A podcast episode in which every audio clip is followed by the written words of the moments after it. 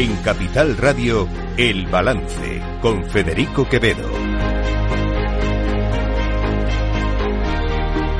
Señoras y señores, buenas noches, bienvenidos este lunes 5 de febrero de 2024. Son las 8, una hora menos en las Islas Canarias. Escuchan la sintonía de Capital Radio. Les invito a que nos acompañen desde ahora y hasta las 10 de la noche aquí en el balance. Les vamos a contar toda la actualidad de esta jornada. Miren, eh, la democracia, la democracia se asienta sobre un principio fundamental, que es el principio de la separación de poderes. Poder ejecutivo, poder legislativo, poder judicial. Son los tres poderes que conforman la democracia. Luego, en todos los sistemas democráticos existe eso que se llama el cuarto poder, que es el poder de la prensa, como poder de control también y de... Pero esos tres poderes, esos tres pilares de la democracia, poder ejecutivo, poder legislativo, poder judicial, actúan como contrapeso unos de otros. ¿vale? Y su independencia es clave para que una democracia funcione correctamente. Independencia es clave, fundamental, para que la democracia funcione correctamente. Esto no significa que los jueces, en este caso, que el Poder Judicial no pueda cometer errores, evidentemente son seres humanos, no pueda tomar decisiones que no compartimos y que estén exentos de crítica, en absoluto. Si un juez, de hecho, antes de decir lo que iba a decir, de hecho, la propia, el propio sistema, el propio Estado de Derecho prevé mecanismos para que si si no estamos de acuerdo con una sentencia, se pueda recurrir esa sentencia, elevar a un tribunal superior, lo que se llama la casación, y, digamos, luchar para que lo que nosotros consideramos que debe ser una sentencia una decisión justa de un juez, pues sea, sea así. Luego, las sentencias pueden ser criticables, por supuesto. Y además, insisto, los jueces se equivocan y muchas veces a lo largo de, la, de, su, de su vida, como nos ocurre al resto de los seres humanos. Pero una cosa es que los jueces se equivoquen, que podamos criticarles, que podamos no estar de acuerdo con una sentencia o con una decisión de un juez. Y otra cosa es acusar a un juez de un delito. Esto es lo que ha hecho hoy el ministro de Cultura, Ernest Urtasun. Aquellos que venimos diciendo que las actuaciones del juez eh, García eh, Castellón están motivadas políticamente, lo hemos dicho sin, sin, peros, eh, y por lo tanto creemos que, que, la posición de la Fiscalía confirma lo que ya hemos dicho. Pues eh, eso es un delito de prevaricación. Si un juez actúa por motivos políticos, no en razón de su investigación o de los datos o de los hechos que tiene sobre en el, en el en la instrucción de la causa que está llevando a cabo, eh, si actúa por motivos políticos, hay una prevaricación. Se está, están acusando al juez García Castellón, en concreto, de un delito de prevaricación. El juez García Castellón podría, en este caso, a su vez, defenderse querellándose contra el ministro del gobierno, pero el problema es que como aquí los diputados y los miembros del gobierno están aforados, lo cierto es que la situación es bastante difícil. Da la sensación de que pueden decir lo que les dé la gana. Pero es evidente que desde el gobierno y desde los socios del gobierno existe en estos momentos una, digamos, acción concertada en contra del Poder Judicial, en contra de nuestra justicia. Yo no quiero ponerme en lo peor, en el sentido, por ejemplo, de lo que hoy decía la presidenta de la Comunidad de Madrid, Isabel Díaz Ayuso en el momento en el que no se respeta el papel de los jueces, del poder judicial, de la separación de poderes, en el momento en el que desde la Moncloa, legislativo, ejecutivo y judicial dependen de los mismos, se borran delitos, se manipula el Código Penal a conveniencia del delincuente, las leyes las redacta el que ha cometido delitos, avisar de que vas a crear comisiones de investigación contra los propios jueces. Eso ocurre en lugares como Venezuela, que se acaba así, se acaba de, la de esa manera. Yo no, insisto, no creo que vayamos a acabar como en Venezuela, entre otras cosas, porque nosotros tenemos un paraguas que no tiene Venezuela, que es la Unión Europea, en fin, y además creo que nuestro sistema democrático es más fuerte, más estable y evidentemente no vamos a acabar en un régimen eh, dictatorial, en una dictadura comunista, ni nada de todo esto parecido. Dicho otra cosa, eh, si tiene razón Isabel Díaz Ayuso en que efectivamente cuando cuando se ataca a uno de los tres, cuando desde uno de los tres poderes o desde los otros dos, desde en este caso desde el legislativo y desde el judicial, se ataca al poder judicial, lo que realmente sí que ocurre, lo que realmente sí que ocurre es que eh, se está debilitando la democracia y esto sí es grave. ¿Cuál es la razón de fondo de todo esto? Pues hoy el presidente del Partido Popular se hacía una pregunta que no es baladí. ¿Desde cuándo el presidente del gobierno puede suplantar a los jueces? ¿Desde cuándo el presidente del gobierno puede dictar sentencias como si el presidente del gobierno fuese el presidente del Tribunal Supremo? Pero ¿qué forma tienen de romper la separación de poderes, el Estado de Derecho y la igualdad ante la ley? Y digo yo, si aquí no hay ningún delito de terrorismo, ¿por qué quieren incluir el terrorismo en la amnistía? Si aquí nadie ha cometido ningún delito al respecto, ¿por qué hay que amnistiarlos? Claro. Dos cosas de esta de esta declaración de Fijó que es ayer en, en La Coruña. El presidente del gobierno no puede suplantar a los jueces, pero esto es lo que ya de lo que ya estamos comentando. Evidentemente, el presidente del gobierno no puede tomar decisiones o no puede decir cosas que corresponde a los jueces decir. Cuando él afirma ningún el independentismo no es terrorismo. Bueno, tendrá que ser un juez quien diga si en los si en algún acto de defensa de la independencia alguna de estas organizaciones hay o no hay terrorismo.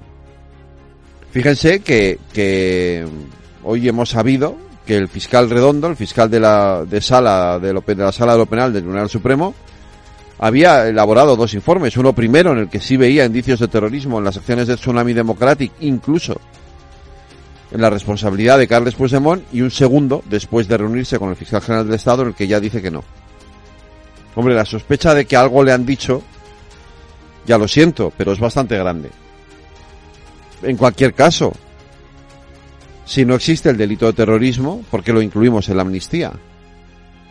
Tiene toda la razón Feijó en hacerse esa pregunta. ¿Para qué lo incluimos en la amnistía si no existe el delito de terrorismo? ¿O es que sí existe el delito de terrorismo? ¿O es que de lo que se trata es de no considerar terrorismo lo que es terrorismo? Lo que por ley hoy sí lo es. Podemos abrir un debate, yo lo he, hecho más, eh, lo he dicho más veces, podemos abrir un debate sobre lo que es y no es terrorismo. Pero hoy por hoy el Código Penal dice muy claramente qué es terrorismo. Y a lo mejor resulta que lo que pasó en Cataluña cuando se dio a conocer la sentencia del Supremo sí fue terrorismo. Y en eso estamos. Y el presidente del gobierno no puede decir algo distinto a lo que digan los jueces en base a su instrucción y en base al Código Penal. Elecciones en Galicia. Eh, han pasado todos los líderes políticos por ahí este fin de semana, entre ellos el líder de Vox, Santiago Abascal, que, en fin, eh, es que en sus 13, ya lo saben ustedes. Eh, si esto que dice fuera cierto, lo peor de todo no es que no tenga razón en esto. Es que el problema es que si le hicieran caso, eso sí que sería la muerte para Galicia. Ayer vino el presidente del gobierno a Galicia eh, con muy buenas palabras a recordar que quieren imponer la transición ecológica, es decir, el Pacto Verde, es decir, la Agenda 2030. Pero eso significa una amenaza de muerte para Galicia. Eso significa una amenaza de muerte para todo el campo en, en Galicia, en España, pero no solo para el campo, para el campo, para la industria, para la pesca y para el transporte. Porque detrás de la Agenda 2030 y de la transición ecológica lo que hay es un plan de despidos masivo, un plan de despidos silencioso e inexorable que impide el relevo generacional, que condena al campo y a la industria a la competencia desleal, que supone eh, la imposición de impuestos a los carburantes y que al final impide que se pueda desarrollar la vida como siempre se ha hecho en el campo y en la industria en, sitios como Galicia. Pues bien, menos mal que en sitios como Galicia ese discurso negacionista, catastrofista y absolutamente lleno de mentiras y de falsedades va a tener como premio cero escaños en el próximo Parlamento gallego. Por cierto, eh, Aznar, a- a- eh, esta mañana en un, de- en un encuentro eh, en el que también participó la presidenta Díaz Ayuso, pues ha dicho algo en lo que tiene toda la razón, toda, toda, toda, toda, toda la razón. Pero en el tema del agua yo quiero decir una cosa que es importante porque lo que ha dicho Salvar es muy importante, pero dice, yo quiero recordar que en el año 2001 el gobierno que yo presidía aprobó un plan hidrológico nacional. Ese plan hidrológico nacional conectaba todas las cuencas de España, conectaba todas las cuencas de España, suministraba agua al levante español y era el abastecimiento de aguas de Barcelona. Ese plan fue aprobado, fue aprobado por la Unión Europea, estaba financiado por la Unión Europea, habían empezado las obras y ese plan fue suspendido por razones ideológicas por el señor Rodríguez Zapatero. Si hoy los ciudadanos catalanes tienen que acordarse de alguien por la falta de agua que tiene, ese alguien se llama Rodríguez Zapatero. Están escuchando El Balance con Federico Quevedo.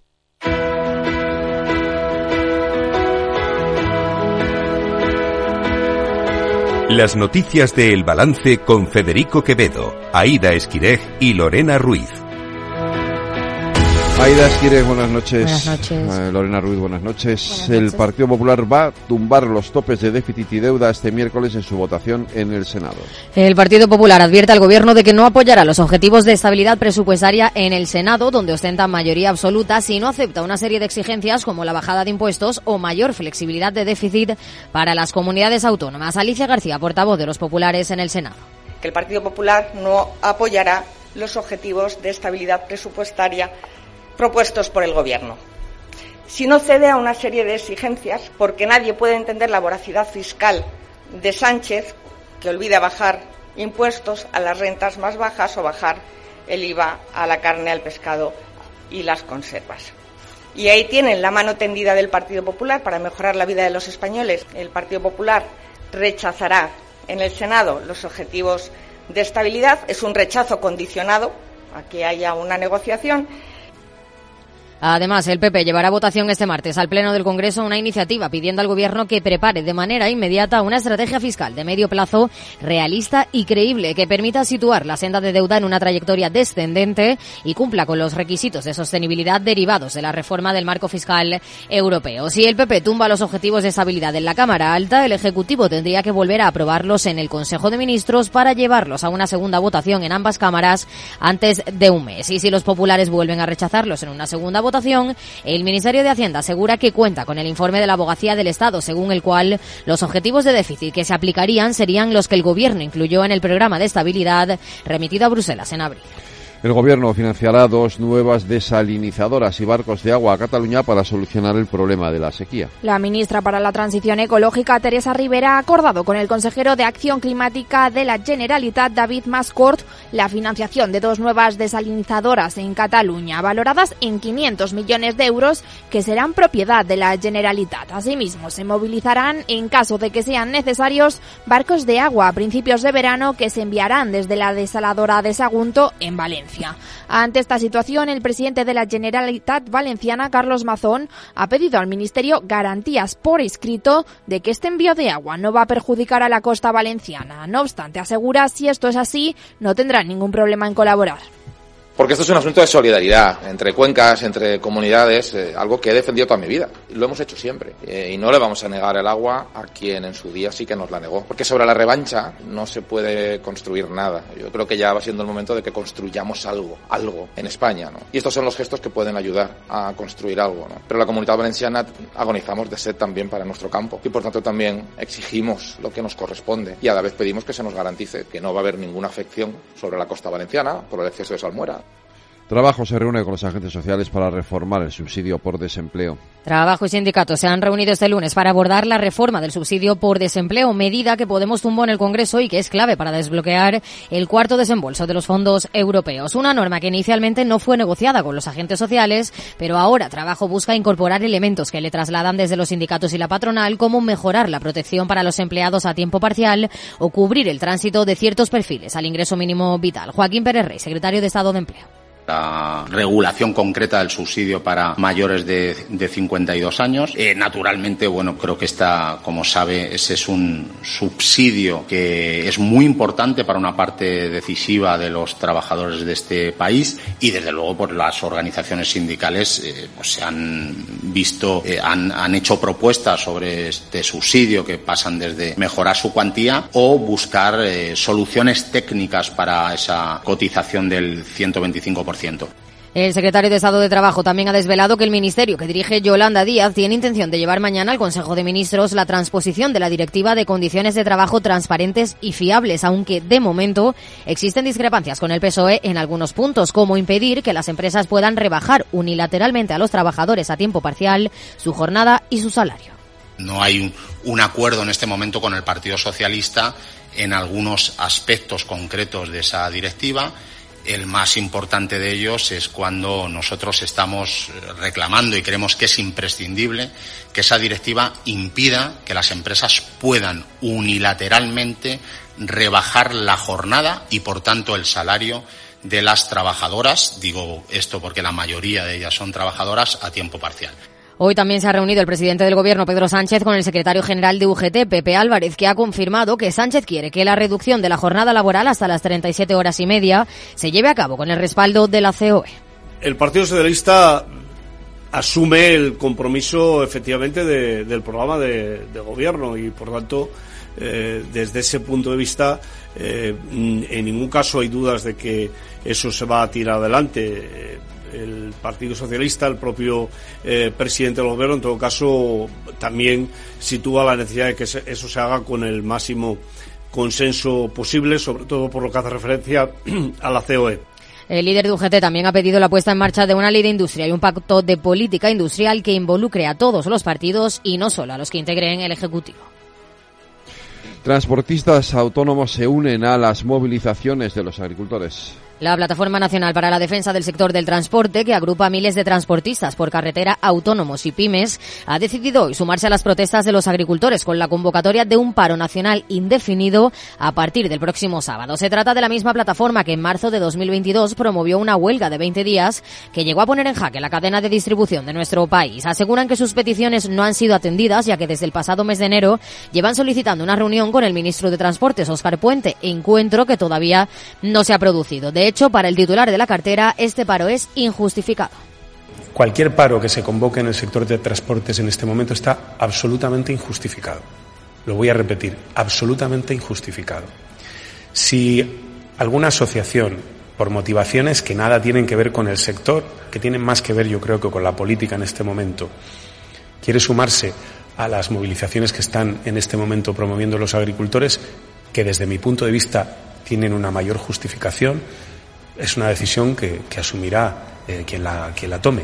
En una semana en la que los agricultores generalizan sus protestas por todo el territorio nacional y se echarán a la calle en varias provincias para pedir cambios en las exigencias normativas ambientales, más flexibilidad de la política agraria común y ayudas por la sequía, entre otras demandas. Este lunes ya ha habido protestas en Valladolid, León y la frontera con Portugal. La OCDE eleva el 1,5% del crecimiento del Producto Interior Bruto este año para nuestro país. La OCDE eleva las perspectivas de crecimiento global. La economía mundial va camino de resistir este año mejor de lo esperado hace solo unos meses, gracias a la fortaleza de Estados Unidos, que compensa la debilidad de la zona euro. La organización prevé un crecimiento mundial para este año del 2,9%, mejor que el 2,7% que esperaban en noviembre. Para 2025 deja la previsión en el 3%. España será el país que más crezca de la eurozona este año, hasta el 1,5%, una décima por encima de lo que esperaban. Y para el próximo año se mantienen las expectativas en el 2%. Ambas cifras estarán muy por encima de la media de la zona euro. Países como Alemania, Francia o Italia no alcanzarán el 1%. Para sorpresa,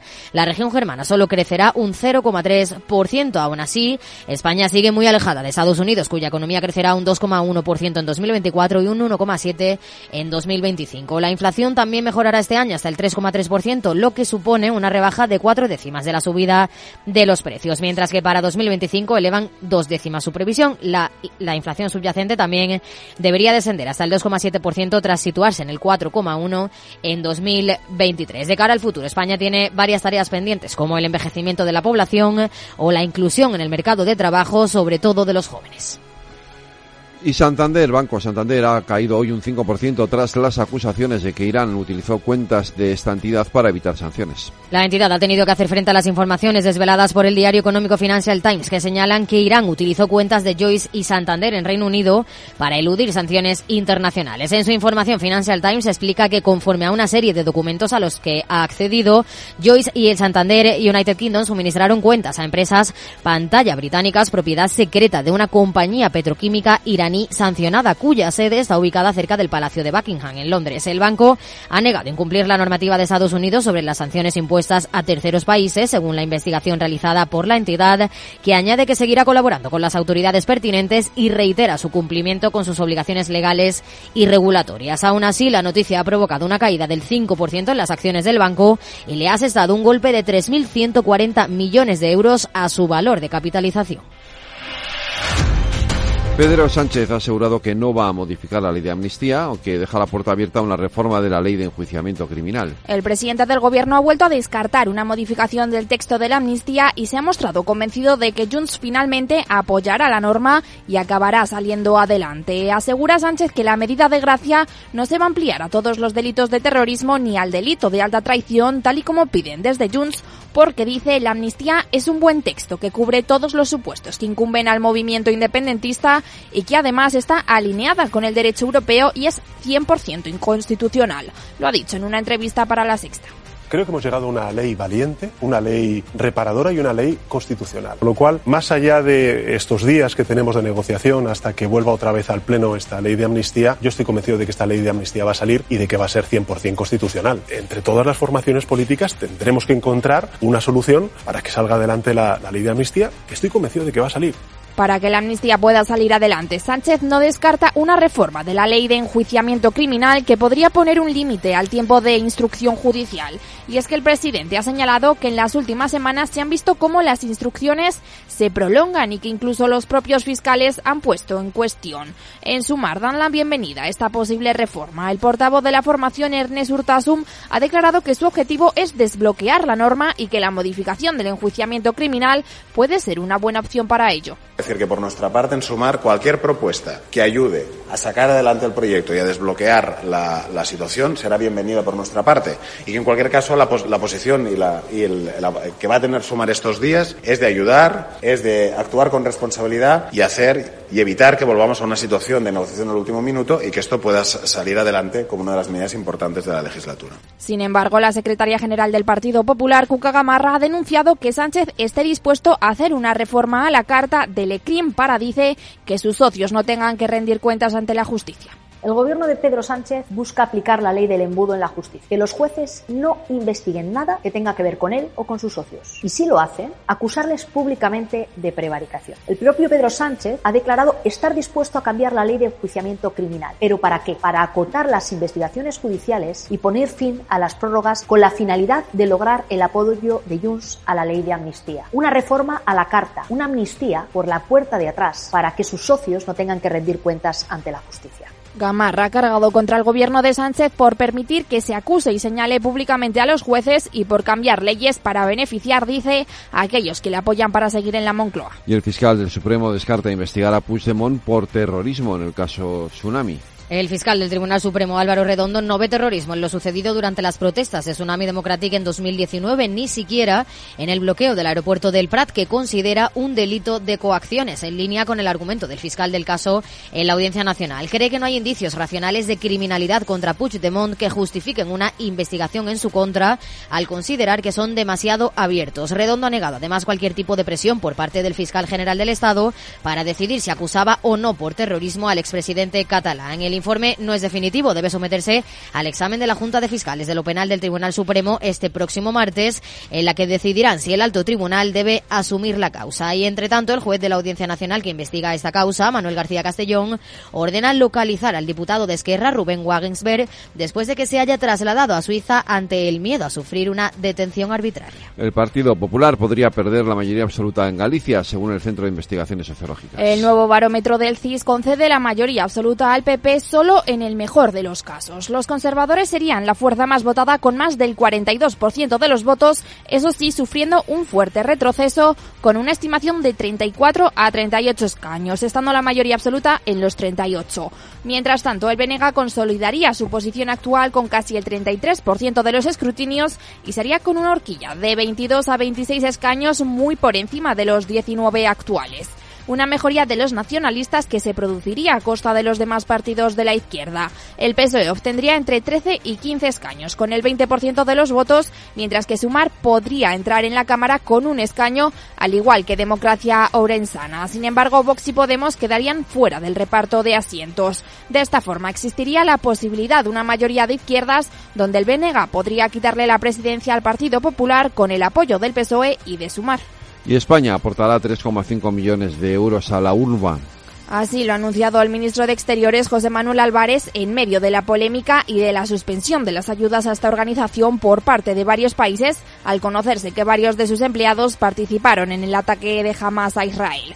Para que la UNRWA pueda mantener sus actividades a corto plazo tras la retirada de financiación, el Gobierno de España enviará 3,5 millones de euros. Álvarez ha insistido en que se trata de una organización indispensable y ha incidido en la situación desesperada que hay en Gaza. Los civiles palestinos dependen del apoyo de UNRWA, señorías, sobre el terreno. Es una organización, insisto, indispensable. UNRWA asiste a casi 6 millones de refugiados palestinos. En Jordania, 2,4 millones. En Siria, 580.000. En Líbano, 487.000. En Cisjordania, 900.000. Y en Gaza, 1,6 millones. Dos de cada tres. De los 1,8 millones de refugiados palestinos que dependen casi exclusivamente de la ayuda alimentaria de emergencia de UNRWA, dependen para comer de UNRWA. Asegura Álvarez que no se puede añadir más sufrimiento al que ya están teniendo con una hambruna. No obstante, también ha reconocido su preocupación por la docena de los trabajadores que participaron en el ataque. Eso sí dice 12 de los más de 30.000 con los que cuenta la organización. En los mercados, Aida. El IBEX 35 ha cerrado con pérdidas del 1,2% este lunes y se aleja de los 10.000 puntos. Santander ha liderado las caídas del selectivo español con el retroceso del 5%, seguido de ArcelorMittal y Celnex. En el lado positivo, el mejor ha sido Acerinox tras comunicar la compra de la estadounidense Heinz International por 798 millones de dólares. Logista, que ha presentado resultados de su primer trimestre fiscal, sube un 1,69%.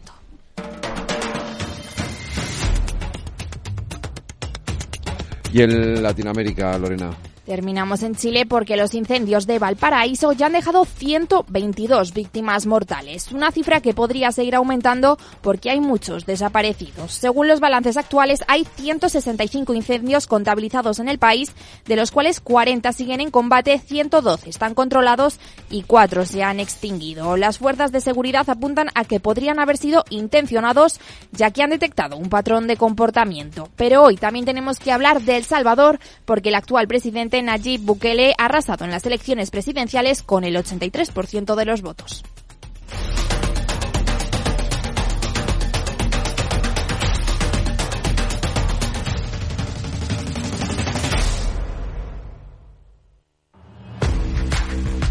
Oye, pensando cómo ahorrar en momentos como este, con los precios por las nubes y todavía no conoces XTB, una nueva forma de invertir pensada para todos. Desde solo 5 euros y cero comisiones hasta 100.000 euros al mes para invertir en acciones y ETFs. Con XTB tu dinero está depositado en bancos españoles y tu broker es uno de los más respetados del mundo, regulado por la CNMV y los principales organismos internacionales. Y con oficina propia en Madrid desde el año 2008. Entra en xtb.com. Recuerda, xtb.com. A partir de 100.000 euros al mes, la comisión es del 0,2%, mínimo 10 euros. Invertir implica riesgos.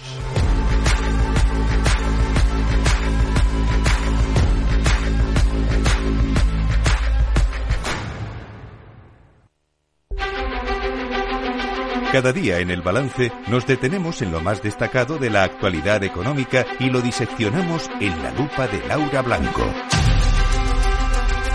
Laura Blanco, buenas noches. Buenas noches, Federico. A ver, la semana pasada hablábamos de los buenos resultados de la banca. Nos alegramos por los sentidos de los bancos que han tenido buenos resultados, pero la que más se ha alegrado ha sido Hacienda. Ha sido Montero. Sí, claro. Un éxito de recaudación con el impuesto extraordinario, ¿no? ¿Eh? Sí, sí. Sí, a ver, eh, eh, podemos, podemos eh, eh, enfocarlo desde varios puntos de vista, ¿no? El primero y más obvio, año récord de beneficios, pues la recaudación supera lo estimado. Cuando recuerda, se anuncia el impuesto, uno de los asuntos que se ponía encima de la mesa era ningún puesto, ningún impuesto recauda lo que un gobierno pronostica, ¿no? Bien, bueno, pues esa podría ser una lectura. Otra lectura es eh, una cuestión de justicia social, ¿no? Nos parece bien que alguien que gana mucho dinero eh, pague más impuestos y de ahí viene el impuesto extraordinario, el impuestazo a las entidades financieras. Y luego hay un tercer enfoque, ¿no? Que es el que yo me vengo planteando desde que el viernes estuve en Valencia con los resultados de CaixaBank, eh, con, con la recaudación del impuesto Federico y con Mm. lo demás que se ha recaudado en relación al año 2022 por los beneficios cuánta la vida de cuánta gente ha mejorado, ¿no? Porque realmente aquí se trata de o porque ganas mucho eh, te, te detraigo parte de tu beneficio, ¿no? Para, para contribuir eh, a- al estado de bienestar o el planteamiento también puede ser en que se ha traducido ese dinero, en que se, te- se- está traduciendo este dinero. Y, y- y te planteo eh, esta cuestión porque creo que, que tenemos que tener claro que, vamos a ver, po- podemos estar a favor del impuesto, podemos estar en, en contra, ¿no? Por, por nuestra ideología, pero mm, realmente la, la esencia de por lo que nos tenemos que preocupar en política económica en un país es por la calidad de vida de la gente, por las expectativas que tiene la gente de vivir y cómo puede tener un mejor empleo, un mejor trabajo, incluso tener un empleo, ¿no? Teniendo en Ajá. cuenta la tasa de paro que supera el 11% en España. ¿Cómo se traduce la recaudación por el impuesto a la banca eh, en la mejora de la vida de la gente? Y yo creo que es muy difícil que cualquiera de nosotros dé respuesta a esa pregunta, porque al final lo que nosotros necesitamos es un mercado laboral ágil, empresas que inviertan, que no despidan, que tengan ganas de contratar, que si tienes contratado a alguien a tiempo parcial le amplíes la jornada para que sea a tiempo completo. Y entonces a veces soy un poco mala, Federico, y pienso Vale. si eso del impuesto no será una cuestión eh, política, eh, ideológica, pero no acaba de traducirse en la práctica en una mejora de la vida de la gente. Porque si eso no es así, incluso aunque estuviéramos a favor del impuesto, estamos fracasando en, en la política económica, porque lo- el, el cometido de cualquier gobierno es mejorar la vida de la gente. ¿no? Efectivamente. Por cierto, hablando de eso, porque uno de los cometidos de los presupuestos generales del Estado es ese, el de mejorar la vida de la gente, pero tengo mis Sí. dudas de que vayan a salir adelante, visto que el Claro, PP... esta, esta semana se lleva al Senado, ¿no? El- Sí, el, techo y el Senado la- ha dicho, y el PP ha dicho que, ajá, que porque no, que no Claro. van a, no van a aprobarlo. Eh, eh, fíjate, fíjate que los presupuestos generales del Estado son la, la- norma, la ley más importante que saca adelante un gobierno y si no sale adelante el techo de gasto no pueden salir adelante los presupuestos y el PP dice que necesita varios requisitos, ¿no? Como la deflactación del IRPF, la rebaja del IVA a la carne y al y al pescado. Y aquí otra vez vuelvo a ser mala, pero porque me lo pones en bandeja, cómo se negocia y qué bien se negocia con unos cuando se quiere y cómo no se negocia con otros cuando no se quiere, ¿no? Porque, fíjate, yo no estoy a favor de que se rebaje el IVA a la carne o a la, a la- al pescado. Sí que creo que la cuestión de deflactar el IRPF, pues es una cuestión que, que que, que debería estudiarse, ¿no? Y, y, de hecho algunas comunidades en el tramo autonómico lo están haciendo, eh, es importante que se aprueben los presupuestos generales del Estado y todas las reformas que tenemos encima de la mesa, porque de ello dependen que sigan fluyendo eh, los fondos europeos. Cuidado, por eso es una cuestión importante que los presupuestos salgan adelante. Si se prorrogan, no se cae el mundo, porque se han prorrogado, bueno, con Montoro eh, como ministro se prorrogaron varias veces, claro. Quiero decirte que, que ahora tampoco pensemos que qué desastre, porque se tienen que prorrogar los presupuestos generales del Estado. De hecho, en la primera legislatura de Sánchez, bueno, no, no la de la moción de censura, sino la siguiente, la de las elecciones, eh, eh, los presupuestos se pensaba que no iban a salir adelante y Pedro Sánchez, el gobierno, consiguió que salieran varias veces adelante. La, la cuestión es, y me parece que tiene una lectura completamente política todo esto, es cómo en unos temas de país negocio todo lo que haga falta, ¿no? Eh, adaptando las leyes a la finalidad que, que, yo quiero conseguir. Y aquí incluso, como con el tema de la banca, Federico, habrá quien esté a favor, habrá quien esté en contra, pero en unos casos se negocia y aquí se va a negociar. Eh, se va a negociar con el Partido Popular las peticiones que realiza para que eh, se apruebe el techo de gasto y salgan adelante los presupuestos. ¿Tú qué crees? Me temo que no, me temo que no. tengo, bastante claro que no, efectivamente. Pero bueno, es lo que mm, es lo que. Oye, quien ya está entrando por el aro de la negociación, pues es el propio gobierno con los agentes sociales después de que decayera el famoso decreto del subsidio, ¿no? Con, con, la oposición que tenía Podemos porque bajaban las prestaciones a los mayores de, de 52 años, que la práctica derivaba en una menor eh, prestación, bueno, una, una, menor pensión, ¿no? En el, en el momento en, el que se jubilaran. Y bueno, ya han empezado las reuniones, han empezado esta semana, han empezado este lunes y parece que todas las partes, por lo que sabemos, han llevado propuestas y hay ganas de negociar. Así que, otra vez, cuando hay ganas de negociar y que las cuestiones salgan adelante, bueno, pues la, política sirve para eso, ¿no? para negociar y para acercar posturas. para eso debe de, servir, efectivamente, para, para, para que cada uno sea capaz de, también de, de, ceder y de, y de, y de generar puntos de encuentro, ¿no? Que es lo que debería ser. Sí, lo que pasa es que es verdad que, eh, bueno, pues puede ser por, por, cuestiones ideológicas o puede ser por, eh, bueno, por conveniencias. Eh, también. Claro, y por no dar un brazo a torcer, ¿no? Porque al final tu imagen pública o en este país lo que hacemos es entender que tu imagen pública se debilita si negocias con el partido de la oposición para que algo pueda salir adelante. Oye, que a lo mejor hay alguna ventana de oportunidad y acaban negociando y, el techo de gasto sale adelante y los presupuestos salen salen adelante también. Pero mira, fíjate qué diferentes somos en países como España en relación a otros como Alemania. Hoy estaba leyendo unas declaraciones del ministro de Finanzas de, Alemania, Linder, diciendo que que su país eh, ha perdido eh, competitividad. Eh, bueno, es que son brutales las declaraciones, etc. Ya no somos competitivos. El ministro de Economía de Alemania, nos estamos volviendo más pobres porque no tenemos crecimiento, nos estamos quedando atrás. Fíjate el cambio de enfoque la diferencia en el enfoque que tiene un ministro de Economía de Alemania cuando ve que su país se estanca, que tenía mucha dependencia de Rusia y de ahí derivan todos los problemas que tiene eh, ahora Alemania. Por eso la OCDE hoy le da menos crecimiento a economías como la alemana o la francesa que a la española, ¿no? que, nos da un crecimiento previsto del 1,5%. Pero qué diferentes son en algunos países de Europa en relación a cómo tomamos la política en casa. ¿eh? Mañana más lupa aquí en el balance Laura Blanco. Boas noites. Boas noites, Federico. El balance de los deportes con Paco Lloret. Paco Lloret, buenas noches. Hola, Federico, ¿qué tal? Saludos muy buenas. A ver, hay dos cosas del partido de ayer por la noche que no entiendo. ¿De qué partido hablamos? Eh, del único. del, único partido Para ayer ti por solo hay un Solo hay un partido ayer por la noche. Primero, Y- hay dos cosas que no entiendo. Primera, y con permiso de Lorena. ¿Por qué después de meter el primer gol el Madrid se echa atrás? Ay, eso pregúntaselo a Carlo Ya, Ancelotti. pero es que es absurdo completamente. Es decir, ¿por qué te echas atrás cuando, insisto, con permiso Lorena, cuando técnicamente tienes un equipo superior al contrario? ¿Vale? Bueno, sí. Sí, y la segunda, sí, la claro. Eh, y dos, eh, Madrid es evidente que tiene un problema de altura. El Real Madrid tenía un problema de centrales porque Sí, tuvo que improvisar una solución que no le salió nada bien en un partido que además ha dejado que era inevitable su carga de, polémica. Pero para mí, fíjate, por lo que decías, lo más controvertido es eh, la sustitución de, de Ibrahim, ¿no? Que, estaba haciendo eh, marcado, estaba jugando muy bien, sí, esa es la realidad. Pues sinceramente eh, creo que no estuvo muy acertado el técnico italiano, las cosas como sean.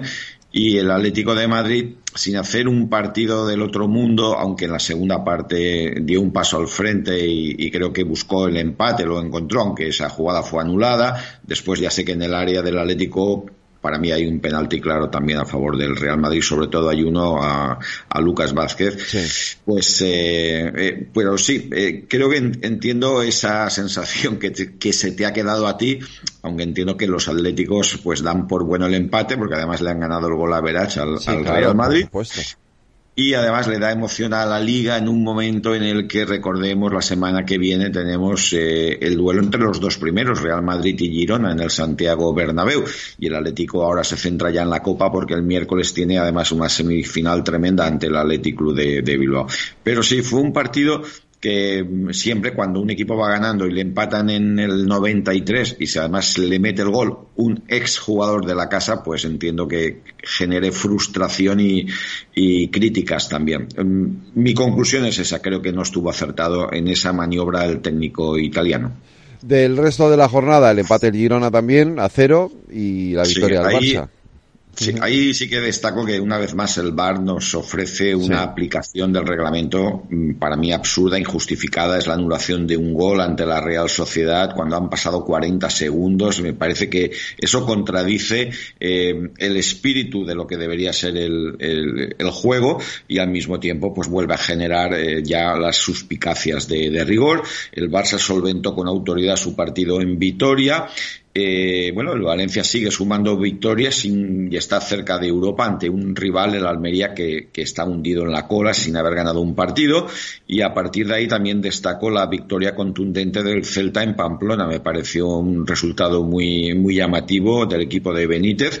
Y atención al Cádiz, que desde que ha llegado Mauricio Pellegrino lleva dos 0 ceros. Eh, en este caso fue en, Villarreal. Y a la espera de lo que pase esta noche en el partido del Rayo contra el Sevilla.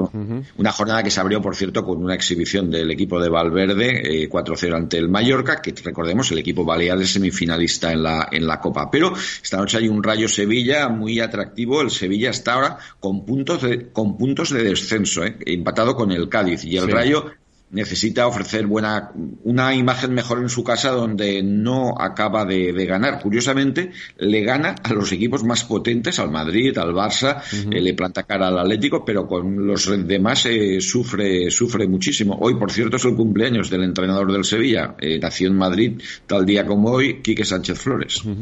Oye, por cierto, bueno, hablábamos antes, mañana hay pasado Copa, semifinales, ¿no? Sí. Mañana tenemos la primera en Mallorca, en Palma, entre el Mallorca y la Real Sociedad. Eh, yo creo que el equipo Donostiarra es favorito claramente, aunque la Copa, estamos hablando ya de ida y vuelta, esto ya no es como antes, partido único, donde hay más margen para la sorpresa. Y el miércoles, eh, pues yo creo que el duelo tremendo entre los dos equipos rojiblancos en el Metropolitano Atlético de Madrid y Atlético Club de Bilbao. Y ahí yo no me, no me mojo porque hmm. conozco la ilusión que genera en Bilbao la Copa, aunque el Atlético de Madrid también evidentemente intentará llegar a la final y conquistar el, título, que se jugará el día 6 de abril, la final en el Estadio de la Cartuja de Sevilla. Bueno, eh, veo una final con Real Sociedad por un lado y la otra muy igualada, 50%. La verdad, puede haber repetición de la final vasca o puede haber un Atlético Madrid-Real Sociedad que ya se jugó en el 87 en la Romareda de Zaragoza, por cierto, con Futre anunciado como fichaje por Gil y Gil en aquel momento, o sea que fíjate lo que ha llovido. Oye, para terminar, nos vamos a la natación, porque está celebrándose el Mundial, Lorena, y tenemos ya tres medallas. Sí, la más reciente, la del dúo de natación artística que ha conseguido el bronce por detrás del dúo británico y también del chino. La pareja española estrenaba en este campeonato la rutina con la que tiene previsto acudir a los Juegos Olímpicos si logran, eso sí, una plaza, una de las cinco plazas en juego y con la que han logrado igualar la tercera posición del pasado Mundial. También han conseguido el bronce los dos saltadores españoles en la final final de trampolín sincronizado de 3 metros, la primera medalla en la historia de los saltos en España. La otra medalla es de plata y la ha conseguido María de Valdés en los 10 kilómetros de aguas abiertas. De esta forma, la española se ha ganado el billete para los Juegos de París, donde volverá a competir por colgarse otra. Paco, Lorena, gracias. Mañana más deportes aquí en el balance. Cuidaros. Igualmente, un abrazo.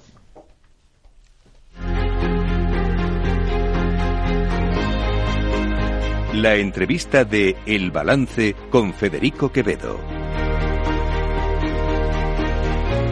El pasado sábado, eh, centenares, eh, miles de abogados y de procuradores de toda España se dieron cita en Madrid en una, en dos eh, importantes manifestaciones. Se confluyeron en el Congreso de los Diputados con una reclamación de la que vamos a hablar ahora. Lo vamos a hacer con María Ángeles Olivallanes, que es procuradora de los tribunales de Madrid. María Ángeles, buenas noches.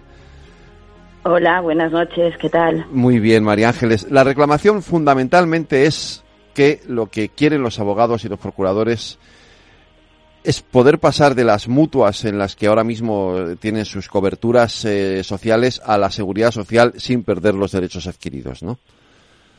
Efectivamente. Eh, se trata de una reivindicación que ha surgido ante el problema que nos hemos encontrado un poco de, bruces eh, para pasar eh, tanto el colectivo de abogados como el de procuradores al sistema de, nuestra de una, un sistema que era de antigua previsión social que actualmente se ha convertido en un sistema de pensiones privado prácticamente y pasar nuestras pensiones, nuestro capital acumulado al sistema de reta eh, del régimen de trabajadores autónomos.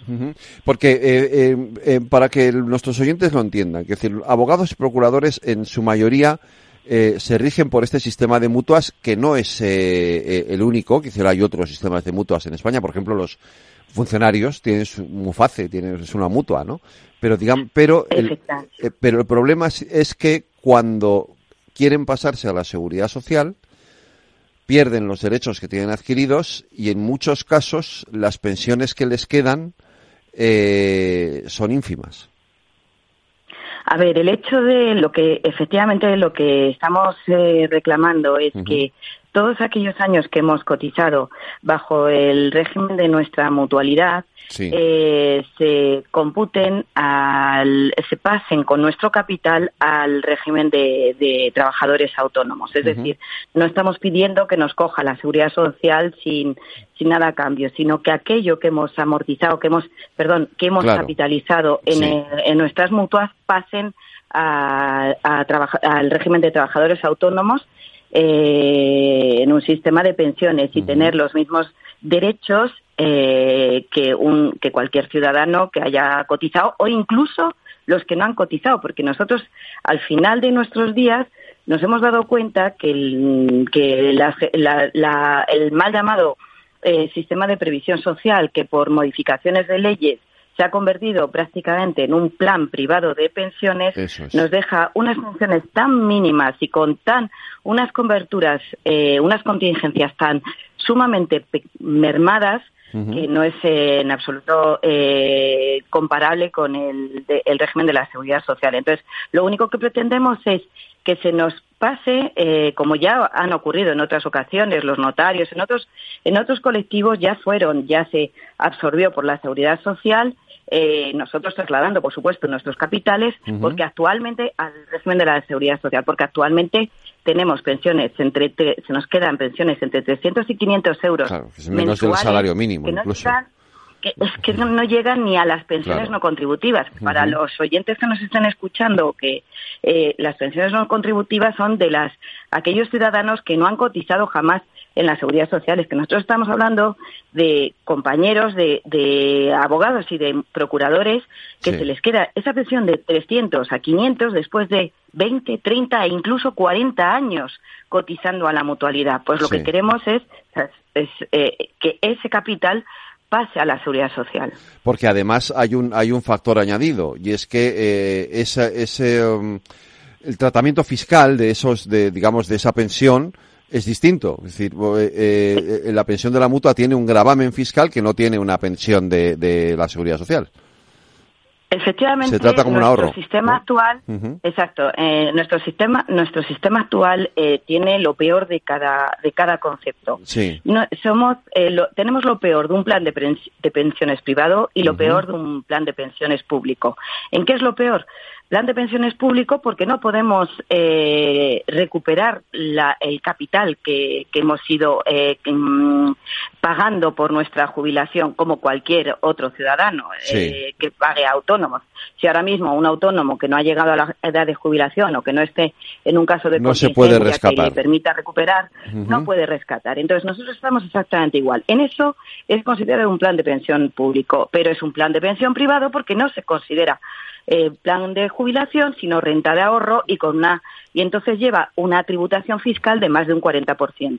Ujú. O sea, no es como un plan de pensiones que tienes, por ejemplo, el del banco que te haces eh, para, para domiciliarlo ahí y que puedes rescatarlo en cualquier momento con su gravamen. Eso no se puede hacer. No, efectivamente tiene el mismo gravamen, pero no se puede recuperar. Vale, y yo no pero lo puedo llevar a cualquier otro plan de pensiones, al del banco, al de una compañía de seguros, no. Tengo que obligatoriamente dejarlo cautivo en la mutualidad. Está lo, cautivo en la mutualidad. lo que se reclama, lo que se reclamaba el pasado sábado en esa manifestación, ahora me cuentas cómo fueron esas manifestaciones, lo que se reclamaba era que eso se pueda trasladar a la seguridad social eh, manteniendo exactamente todos los eh, garantí- todas las ventajas, o sea, todos los beneficios eh, obtenidos durante ese periodo en el que se ha estado cotizando a la mutua.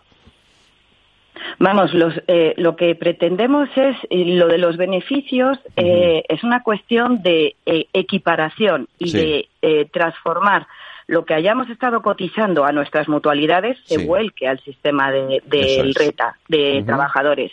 Porque en realidad beneficios, por ejemplo, con la mutualidad no tenemos absolutamente y tener la misma consideración que cualquier ciudadano que haya estado que, se- que tenga la pensión, la condición de jubilado. Es que nosotros cuando Sí. llegamos a la jubilación ni siquiera somos eh, considerados jubilados para, para el régimen de, san- eh, de sanidad pública.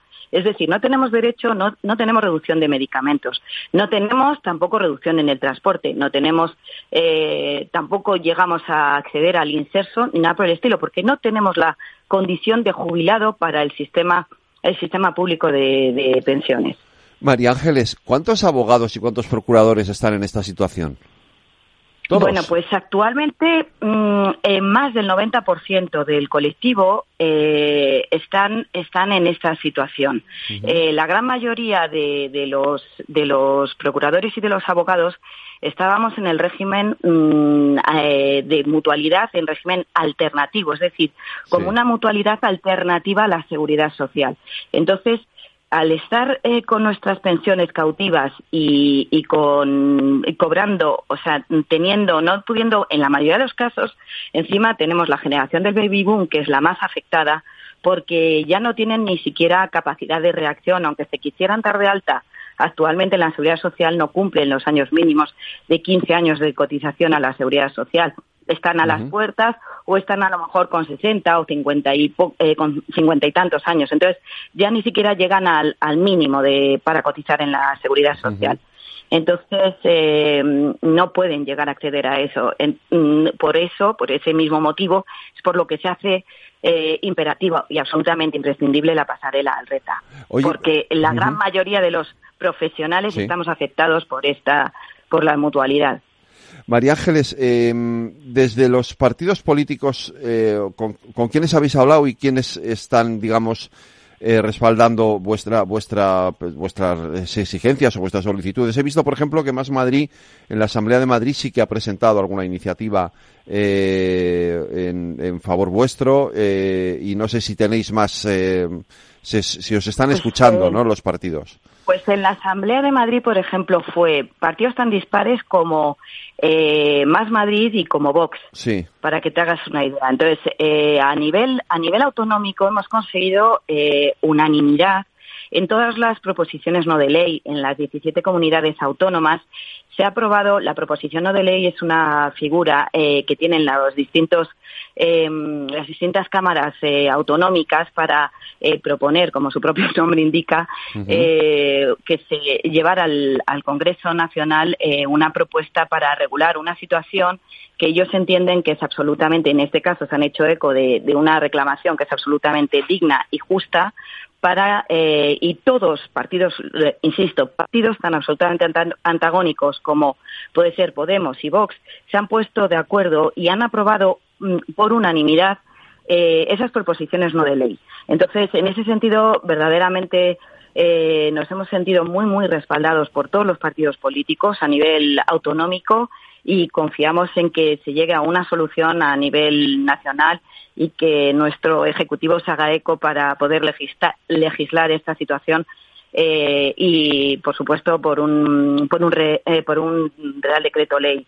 No por, eh, porque se nos ha propuesto, sí que es verdad que actualmente se ha llegado a proponer eh, eh, pasarnos a través de- del Pacto de Toledo, pero eh, no tiene no tiene absolutamente ningún sentido porque todo, de hecho, todos los antecedentes que ha habido a nivel desde el histórico de todas las mutualidades que han sido absorbidas por la por la seguridad social eh, eh, desde los inicios se han Sí. regulado siempre por, por reales decretos. En ningún caso ha tenido que pasar por el Pacto de Toledo. Entonces sería, ad- además de absolutamente injusto, eh, sería eh, dejaría a compañeros nuestros que ya están pasando verdaderas calamidades eh, sumirlos todavía en un procedimiento que no nos quitan dos años de en medio. Entonces, eh, por eso nuestra insistencia en que esto tiene que estar regulado como se ha regulado en ocasiones anteriores y por el histórico que, que, ha, lleva, que ha conllevado esto. ¿Qué os dicen las mutuas? Eh, las mutuas siguen diciendo que esto es un sistema absolutamente eh, óptimo, eh, sostenible y que sigamos confiando, pero es absolutamente incierto. Y los números, si hoy, hoy, hoy yo me pongo a hacer eh, mi calculador de pensiones, eh, yo, por ejemplo, ya hablo a nivel personal. En el 2013 a mí me calcularon una pensión de más de 1.000 euros y hoy actualmente estoy rozando los 600. Entonces, eh, es eh, eh, voy a terminar porque es que es absolutamente lo que ha ocurrido con todos y cada uno de mis compañeros. Voy a terminar con una pensión de 300 euros. Esto no es, eh, in- infringe claramente y directo eh, nuestro propio eh, precepto constitucional, nuestra propia Carta Magna de la Constitución Española, el artículo 50. Entonces, por eso urge que, el, que nuestros, eh, nuestros poderes públicos hagan eco de, de esta situación y que eh, consigamos la pasarela al retallá. Pues eh, María Ángeles Olivayanes, muchísimas gracias por habernos atendido y aquí queda esta reivindicación de los abogados y los procuradores. Muchísimas, de verdad, ha sido un placer eh, poner un Eh, poquito de luz sobre este conflicto. por muchísimas gracias por darnos voz eh, y, y estamos encantados de, de en cualquier otro momento de poderos atender. Muchísimas gracias. Claro que sí, a ti. Valor Salud. Tiempo de salud. Su actualidad, sus personas, sus empresas. Todos los viernes a las 10 de la mañana en Capital Radio, con Francisco García Cabello. ¿Sabes cuál es el mejor dial para escuchar Capital Radio? Tu móvil. Ya tienes disponibles las versiones de iOS y Android de Capital Radio. Y si quieres escucharlas en tu coche, lo tienes muy fácil. Empareja el Bluetooth de tu coche con tu móvil o tableta, entra en la app de Capital Radio y ya lo tienes. Escucha Capital Radio en digital. Y si te preguntan qué escuchas, no lo dudes. Capital Radio.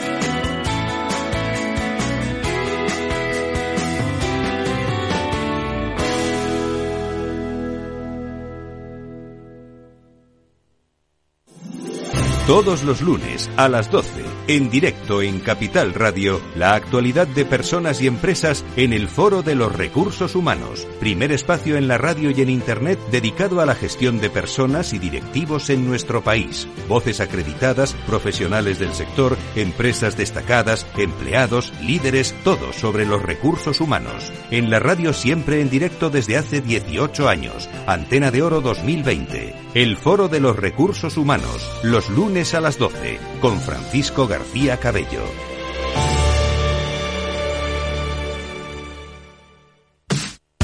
Los viernes en Capital Radio te proponemos descubrir y comprender las estrategias de empresas con éxito que servirán de inspiración y ejemplo para la tuya. Escucha Metaempresas, un programa presentado por Andrés Arenas con la presencia y los consejos de expertos en distintas áreas y profesores de reconocida trayectoria.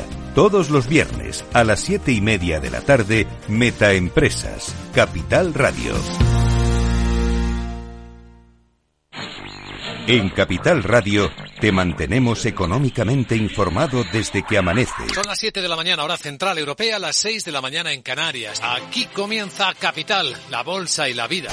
Haciendo algún break en el camino. Enseguida, hora trading la hora más golfa de los mercados. Para continuar informándote después de comer. Son las 4 de la tarde, las 3 en Canarias. Esto es Mercado Abierto, en Capital Radio. Y que cierres el día conociendo todos los detalles. Señoras y señores, buenas noches, bienvenidos. Escuchan la sintonía de Capital Radio. Les invito a que nos acompañen aquí en el balance. Capital Radio. Información económica de calidad.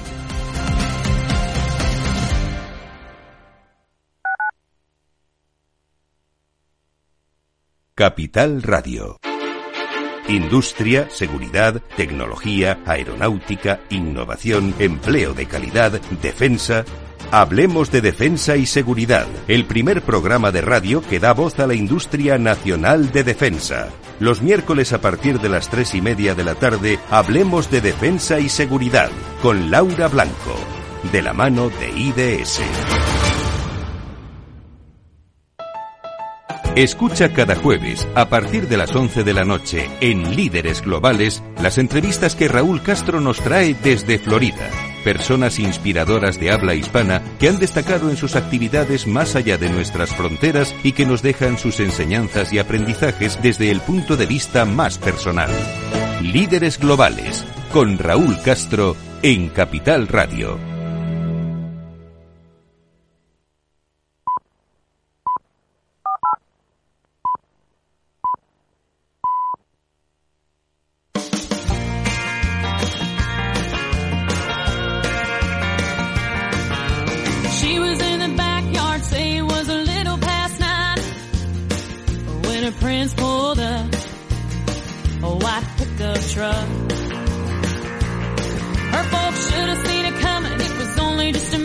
Las 9 de la noche, una hora menos en las Islas Canarias, en la sintonía de Capital Radio, eh, a ritmo de música de, camión de carretera, de, estos que viajan eh, por el oeste de Estados Unidos. Aida Esquire, que esto es por... Es Sara Evans, que, cumple 53 añitos. Ay, mira qué bien, Sara, pues felicidades. Eh, tiene nueve álbumes.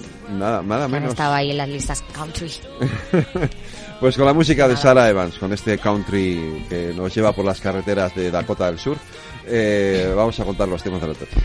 Buenas noches, tertulianos. Empezamos este lunes con una polémica que afecta a la Fiscalía y que tiene que ver con la ley de amnistía. Como no, os cuento. El fiscal de la Sala Penal del Tribunal Supremo, Álvaro Redondo, coincide con el fiscal de la Audiencia Nacional, Miguel Ángel Carballo. No hay suficiente base para apreciar delitos de terrorismo en la actividad de Tsunami Democratic. Así lo afirma en un informe en el que no aprecia indicios de la implicación en esa organización de Carles Puigdemont, en contra del criterio del juez instructor de Tsunami en la Audiencia Nacional, Manuel García Castellón. Pero la polémica ha saltado porque, según una exclusiva del diario El Mundo, resulta que Redondo redactó un primer informe de 63 folios donde sí que apreciaba terrorismo en Tsunami e indicios contra Puigdemont. Sin embargo, cambió su criterio tras despachar con el fiscal general del Estado a principios de la semana pasada y redactó un segundo informe diciendo lo contrario. Hoy ha dicho que el primer, informe era solo un borrado.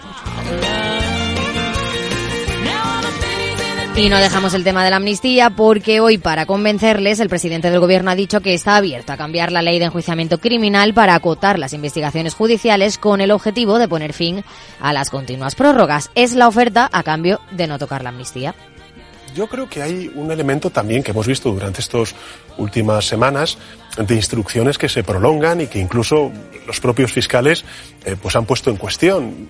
Yo creo que eh, son elementos que además se encardinan perfectamente en una reforma que, hemos convalidado en, estos reales decretos leyes de hace unas semanas en el Congreso de los Diputados y es el de la eficiencia de la justicia. En fin, creo que hay eh, elementos que, que podemos incorporar de mejora y que evidentemente pueden subsanar algunas de las dudas que puedan tener estas formaciones políticas. Por cierto, mañana sabremos cómo, cuándo y durante cuánto tiempo vuelve la ley a la Comisión de Justicia. En principio son 15 días porque se ha tramitado de urgencia, aunque puede ampliarse a un mes. Y el PP y Vox han recurrido en la decisión de la presidenta Armengol porque consideran que la ley fue rechazada en el último pleno y que por lo tanto debería de caer. Veremos qué pasa. Y hoy toca hablar también de presupuestos, más bien del techo de gasto, porque el PP, que tiene mayoría absoluta en el Senado, va a tumbar los objetivos de estabilidad si no llegan a un acuerdo. Que el Partido Popular no apoyará los objetivos de estabilidad presupuestaria propuestos por el Gobierno. Si no cede a una serie de exigencias, porque nadie puede entender la voracidad fiscal de Sánchez, que olvida bajar impuestos a las rentas más bajas o bajar el IVA a la carne, al pescado y las conservas.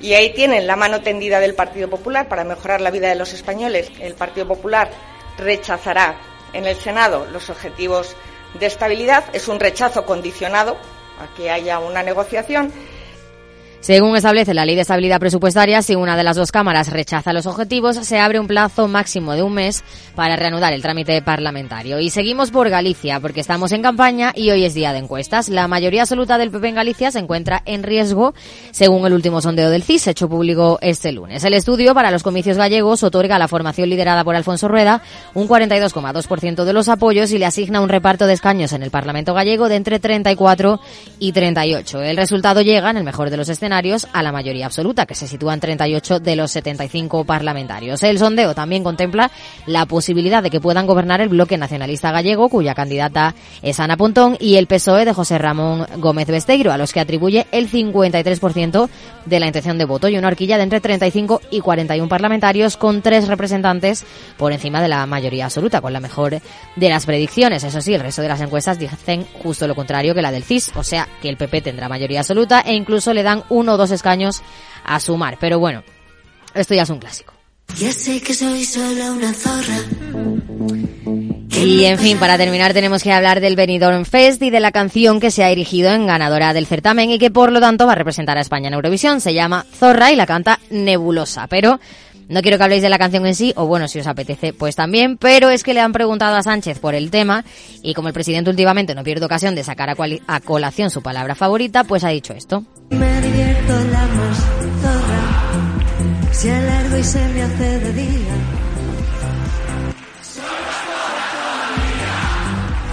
Estoy en un buen momento. Bueno, bueno, bueno, ¿se va a liar o no se va a liar? Bueno, para una parte del país sí, para otra parte del país dirá, no pasa nada. Hombre, yo... ¿Le gusta o no le gusta?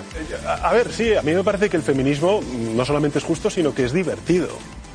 Y por tanto, pues eh, este tipo de, provocaciones además tienen que venir necesariamente de la cultura. Volviendo a la fachosfera, yo entiendo que a la fachosfera le hubiera gustado tener el cara al sol. Pero a mí me gusta más este tipo de canciones. Y yo os pregunto, ¿no os parece que de tanto manosear lo de la fachosfera está consiguiendo justo el efecto contrario? ¡Viva el vino!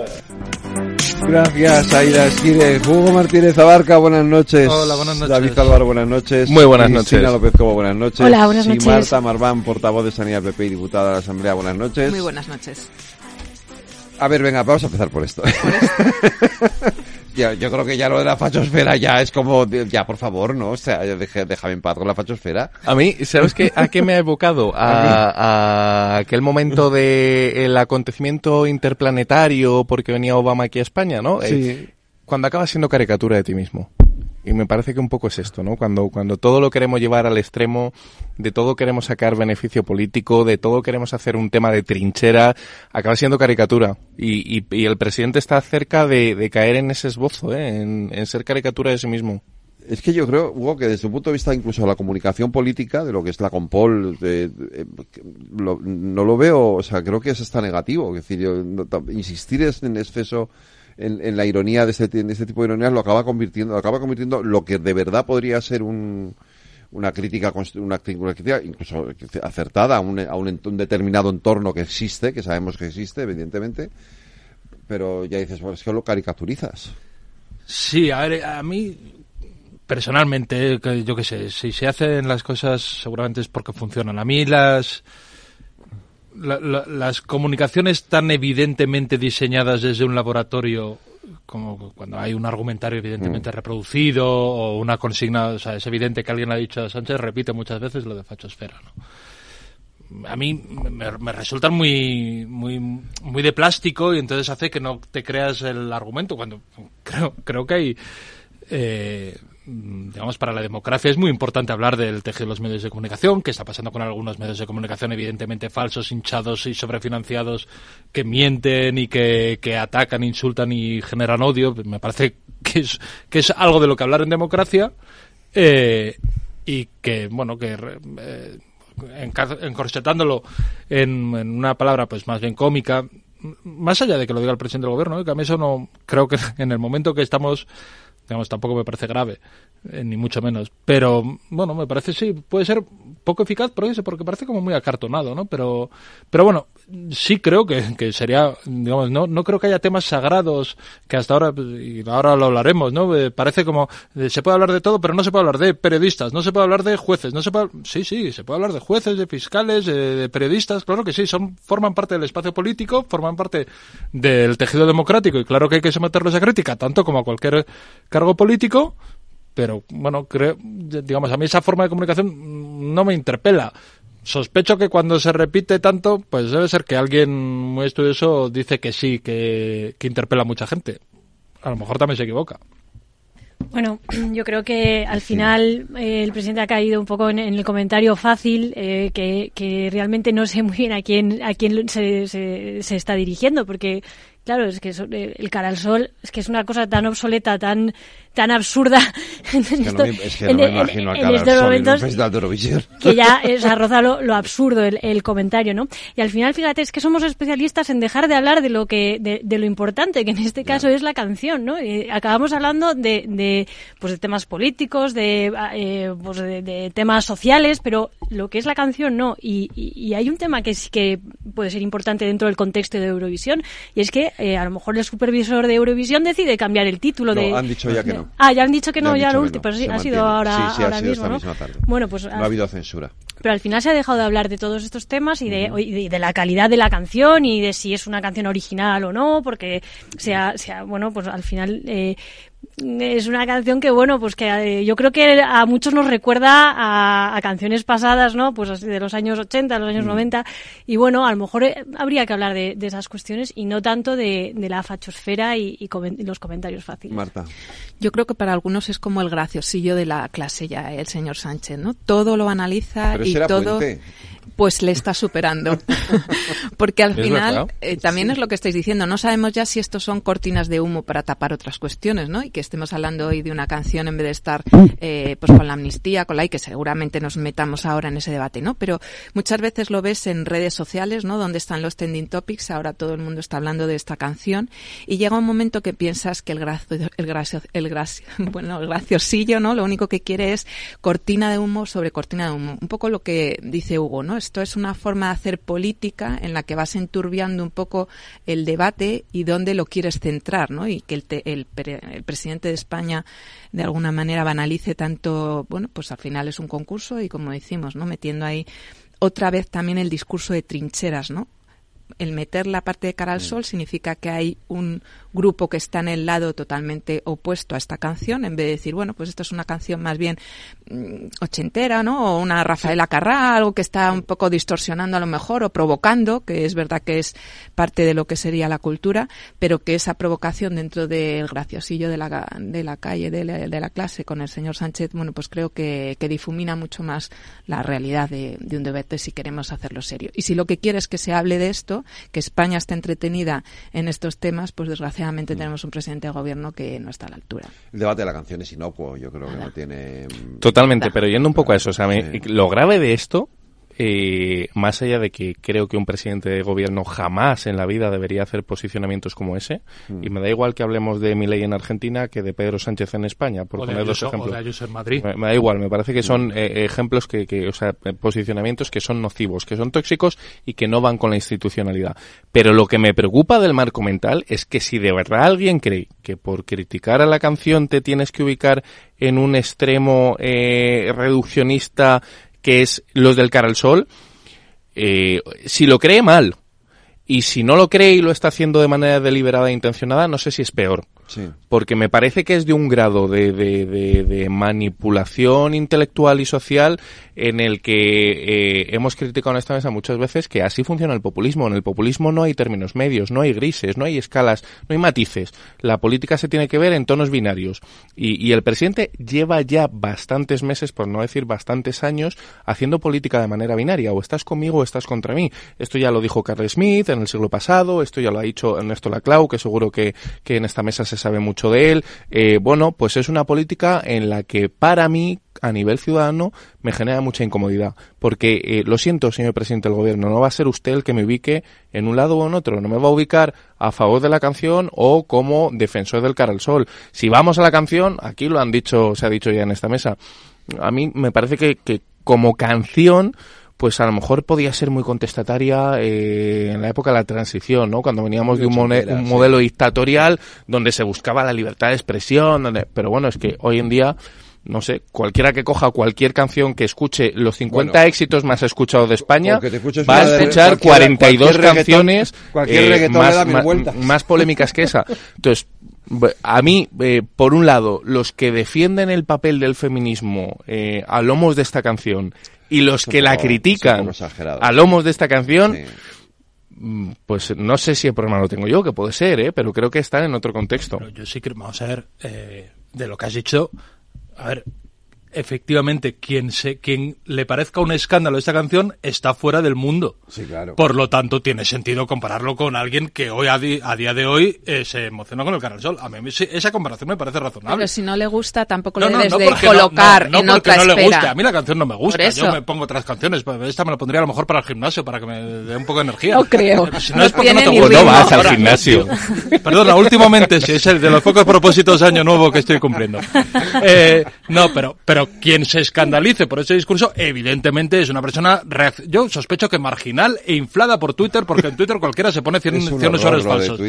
Pero lo que creo es que es marginal y que no es, no es, no es relevante. Ahora, quien los, los que están haciendo ruido porque es una cosa eh, que vergüenza el feminismo o feminazis y tal, pues evidentemente son una, eh, una posición absolutamente reaccionaria que cabe, que cabe para ayudar.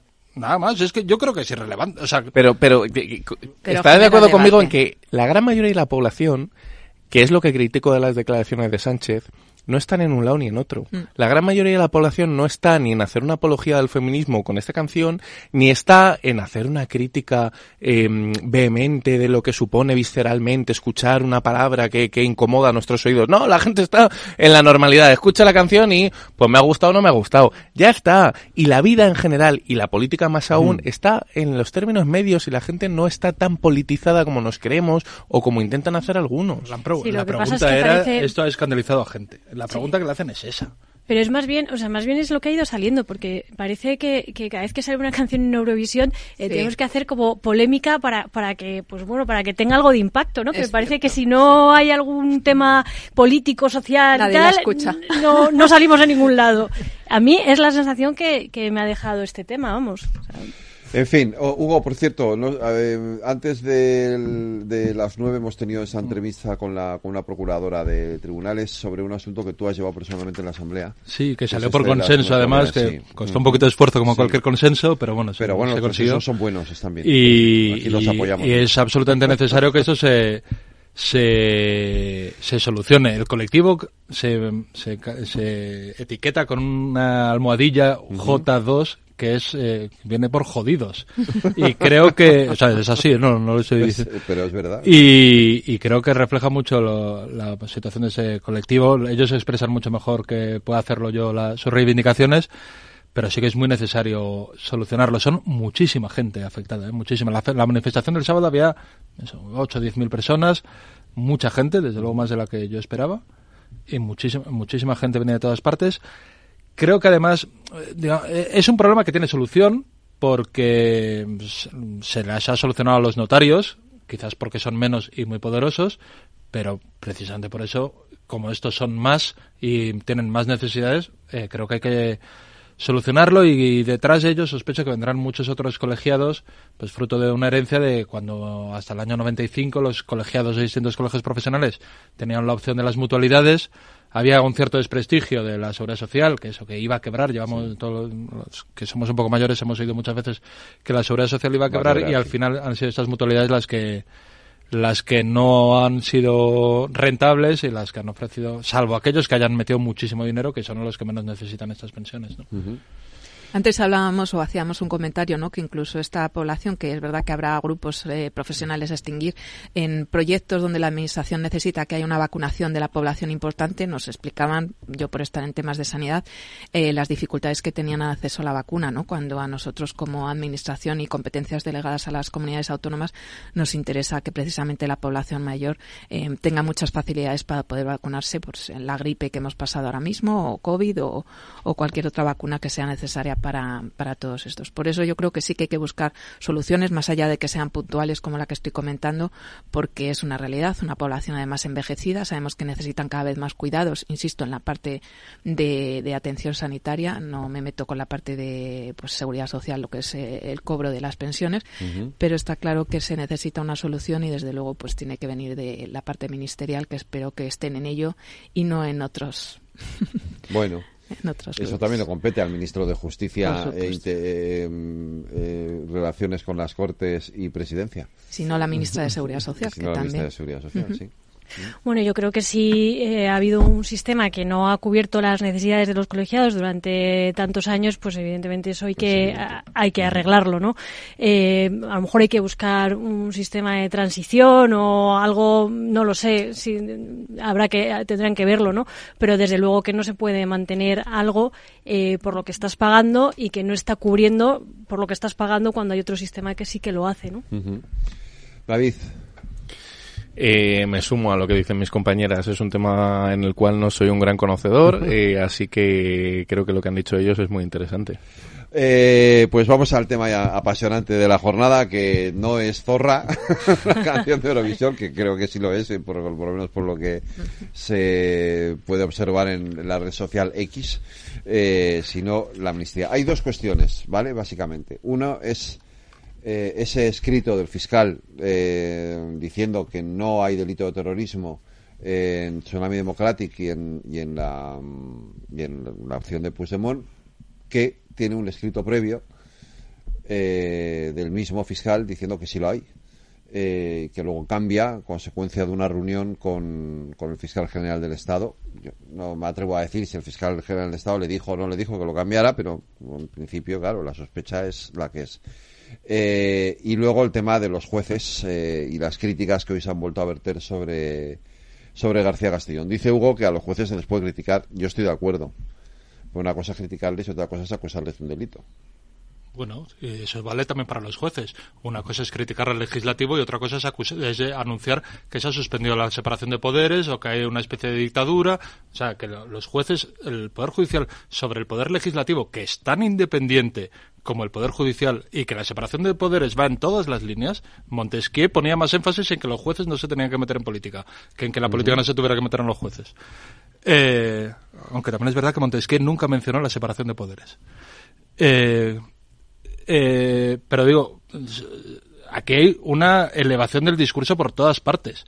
Yo no sé por qué los jueces pueden decir cualquier cosa sobre el ni siquiera sobre el legislativo. El Consejo General del Poder Judicial sacó un comunicado sobre un acuerdo un acuerdo que no era ni siquiera una proposición de ley firmado entre dos partidos políticos. ¿Por qué no se va a poder? Y, con unos términos muy duros. Yo no, yo no me atrevo a decir, no, no, que, lo de García Castellón es prevaricación, yo no lo voy a decir, porque, porque argumentar una prevaricación es muy difícil. Eh, que lo de García Castellón no se sostiene por ningún lado, si lo digo sin ningún problema, y creo que lo dice cualquier jurista, cualquier persona mínimamente observadora, cualquier persona eh, que haya tenido la más mínima preocupación por el terrorismo. Eh, y en este país ha habido, sí ha habido jueces a los que se les ha condenado por prevaricación, como fue el caso de Baltasar Garzón, y no diría yo que se buscaron menos argumentos de los que ya ha dado García Castellón. Entonces, yo creo que se, pueden decir cosas, la situación es suficientemente enconada como para entender que, claro, que hay mucha gente, hay mucha gente que piensa que lo de García Castellón es insostenible, que, está haciendo una argumentación absolutamente disparatada, como, dice la propia Fiscalía. El delito de prevaricación lo que pasa es que incluye una coletilla que es a sabiendas. Y como demostrar el a sabiendas es meterte en la cabeza de la persona a la que estás acusando, y eso es muy difícil, o depende de la valoración de un juez, pues bueno, yo no digo eh, que, esté cometiendo prevaricación, que es un disparate lo que está haciendo, creo que lo y creo que no hay nadie que piense que eh, lo que está instruyendo García Castellón podría llevar en una situación normal a la condena por, por terrorismo de Puigdemont, porque no hay ni, ni ni los elementos del tipo, ni los elementos objetivos, ni los elementos subjetivos del tipo, es un absolutamente disparate. Y en el caso de que se fuera a llevar a por terrorismo eso, tendríamos en España miles de terroristas, empezando por mucha gente que ha participado en las manifestaciones de Ferraz. Es un absoluto disparate. ah, bueno, venga, David. Mira, a mí me sucede una cosa con el tema catalán, que es, eh, me apasiona, lo he investigado mucho, creo que, algunos lo sabéis, que, he dedicado muchos años a investigar de dónde venimos y, cómo hemos llegado a esta situación. Y, el problema que encuentro cuando hacemos análisis político en este contexto, hablando de Cataluña, es que directamente compramos una premisa que es falsa, que es la premisa que se está instaurando en el debate político. Y es una premisa que ni los propios votantes socialistas compran. Aquí tenemos una compañera que es María Martín, eh, directora de comunicación de GAT3, que GAT3 tiende a encuestar a militantes y a ciudadanos eh, sobre la amnistía. Ni los propios militantes ni los propios votantes socialistas compran el argumento de la amnistía. Por lo tanto, partimos de una premisa que para mí ya casi que es falaz y que no admito de salida, que es este discurso que se empezó a construir en verano de que la amnistía pacificaba eh, a la sociedad catalana. Pacificará a una parte de la sociedad catalana, que en concreto es la sociedad catalana que delinquió durante eh, varios años y durante varias semanas en, momentos muy convulsos de nuestra democracia. Eh, no compro argumentos que como que cuestionar o señalar a determinados jueces sea un ejercicio de libertad democrática. De hecho, yo animo a cualquiera que nos esté escuchando ahora mismo que haga un análisis de en qué democracias del mundo se señala públicamente a los jueces. ¿En qué democracias se señala con nombre y apellido a los jueces? Les costará mucho encontrar señalamientos a jueces en democracias como la italiana, como las escandinavas, como la estadounidense, como la canadiense, pero lo encontrará de manera habitual, desgraciadamente, en algunas democracias latinoamericanas, en las cuales algunos se miran como espejo de su acción política.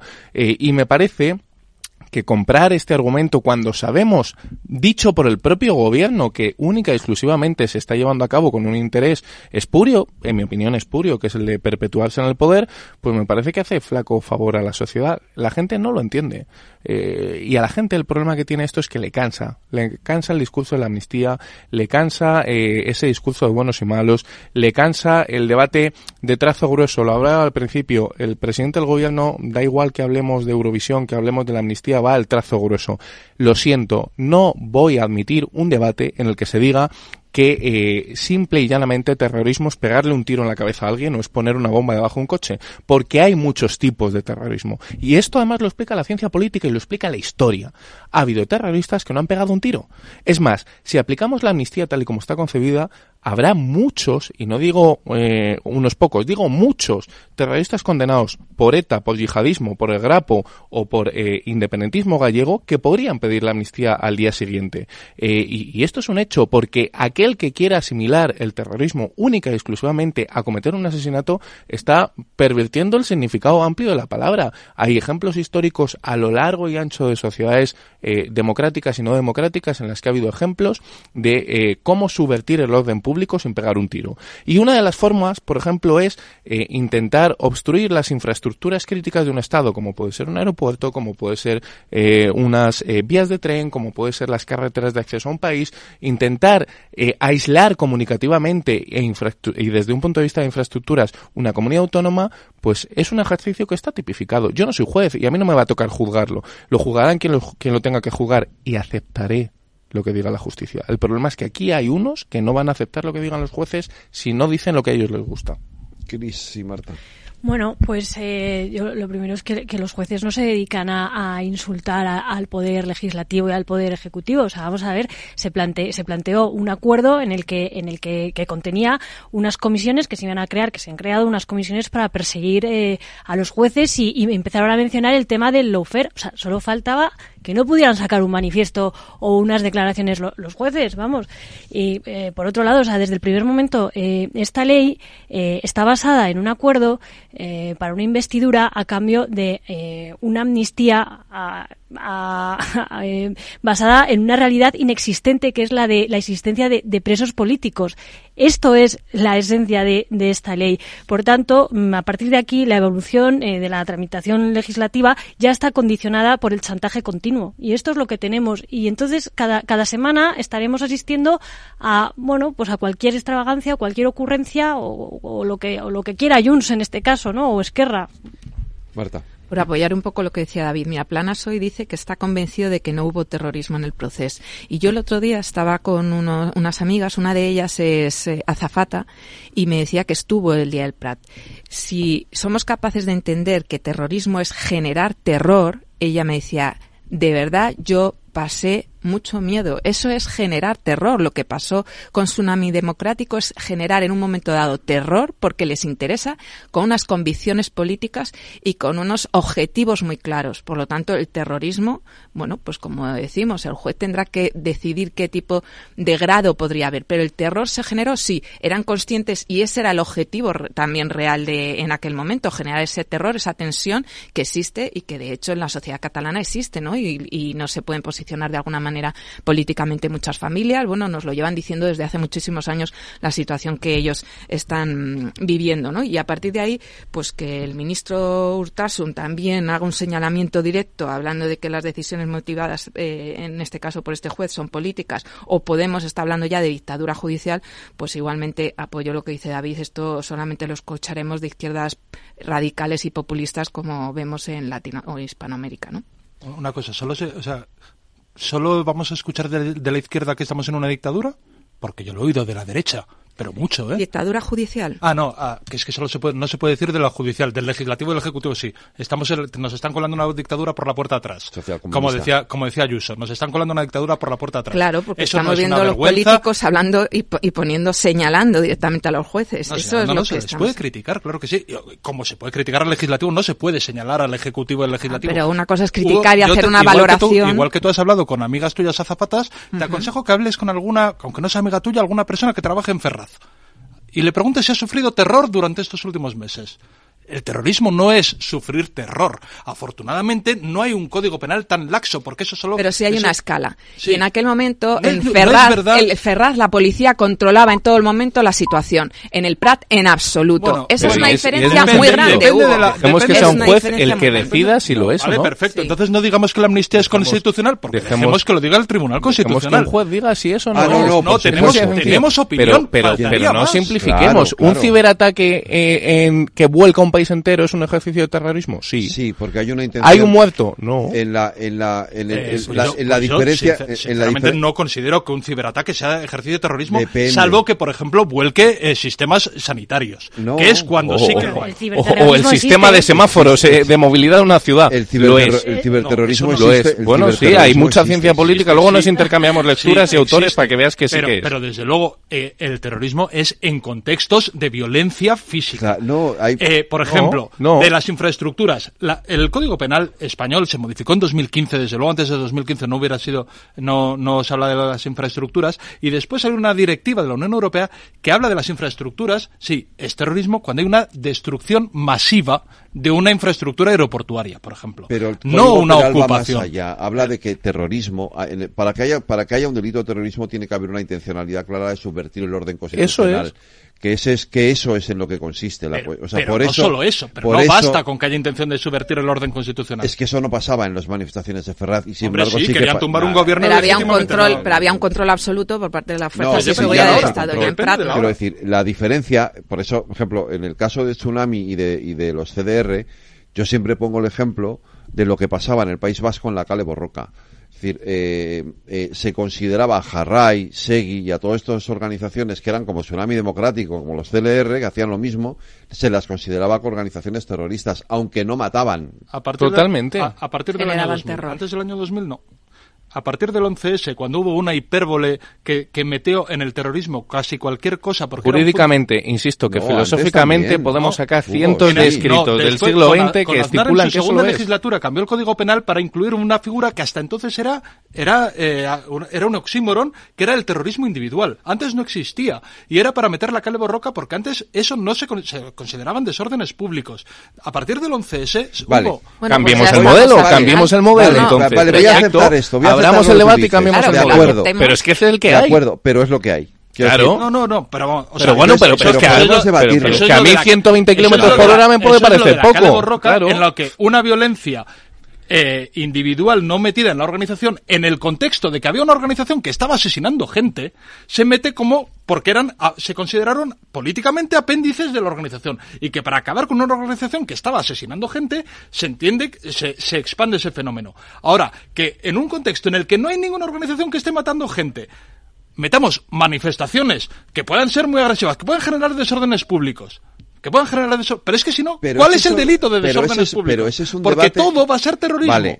Va a ser todo o una manifestación pacífica o terrorismo. Pero yo puedo aceptar que hagamos ese debate. ¿Vale? Pero ese no es el debate para un juez. Es decir, ese es un debate político. Hasta hoy sí, hasta, que apareció García, hasta que apareció García Castellón sí era ese el terreno de los jueces. El terreno de los jueces es lo que dice el Código Penal. Y lo que dice en el Código Penal, eh, él lo aplica. Pero, y, que es muy llamativo, o sea, vamos a ver, es que, es que aquí, desde el año 18 hay una investigación judicial que en la portada del informe lleva el título de terrorismo. O sea, que no es una cosa nueva, que es que ahora parece que hemos descubierto el maná. Esto lleva investigándose judicialmente desde el año 18. Desde el año 18. y es más, te digo una cosa, hasta que a Pedro Sánchez le hacían falta siete diputados de Junts, esto era un consenso generalizado de los constitucionales. Era un consenso. Lo que no dicho por él. investigándose desde 2019, porque los hechos que se investigan se supone que son de 2019, eh, lo que no lleva investigándose desde entonces es que Puigdemont fuera el artífice de esto. Sí, ya estaba metido en el... Bueno, Hugo, eso, vamos a ver, eso lo dices tú, pero no creo que esté muy de acuerdo contigo. ¿Cuándo ha perdido, García, Castellón que se le imputa a, a, Puigdemont? ha pedido cuando lo ha tenido que pedir, pero la investigación pues, ya estaba pues ahí, Hugo. Es, o sea, tú, es terrible. que, lo, pida, que lo pida ahora no... quiere decir que, que, no lo haya pensado ni, ni No lo sé. Yo quiero pensar que no lo pensaba, porque si, si García Castellón lleva cuatro años pensando que el cabecilla de una organización terrorista está libre por ahí siendo diputado en la Unión Europea. Tampoco puede hacer nada. Hombre, sí, claro que sea un terrorista se lo extradita. Claro que sí. Salvo que sea un disparate de... Ya, pero tiene que estar condenado. Pero, pero a mí, fíjate... pero ¿qué problema hay en que un juez pida lo que ha pedido García Castellón cuando lleva cuatro años investigando un tema que no se puede ahora? O sea, que no, puede ser ahora. es un Pero ¿cuál es el disparate? ¿Que no siga con la instrucción del caso? ¿Eso es el disparate? Es un disparate no, pensar no, que... lo veo, no lo veo. ¿Por qué dice que es terrorismo? Por lo mismo que el Tribunal Superior, Supremo decía que era rebelión, porque si no, no tiene competencia sobre el caso.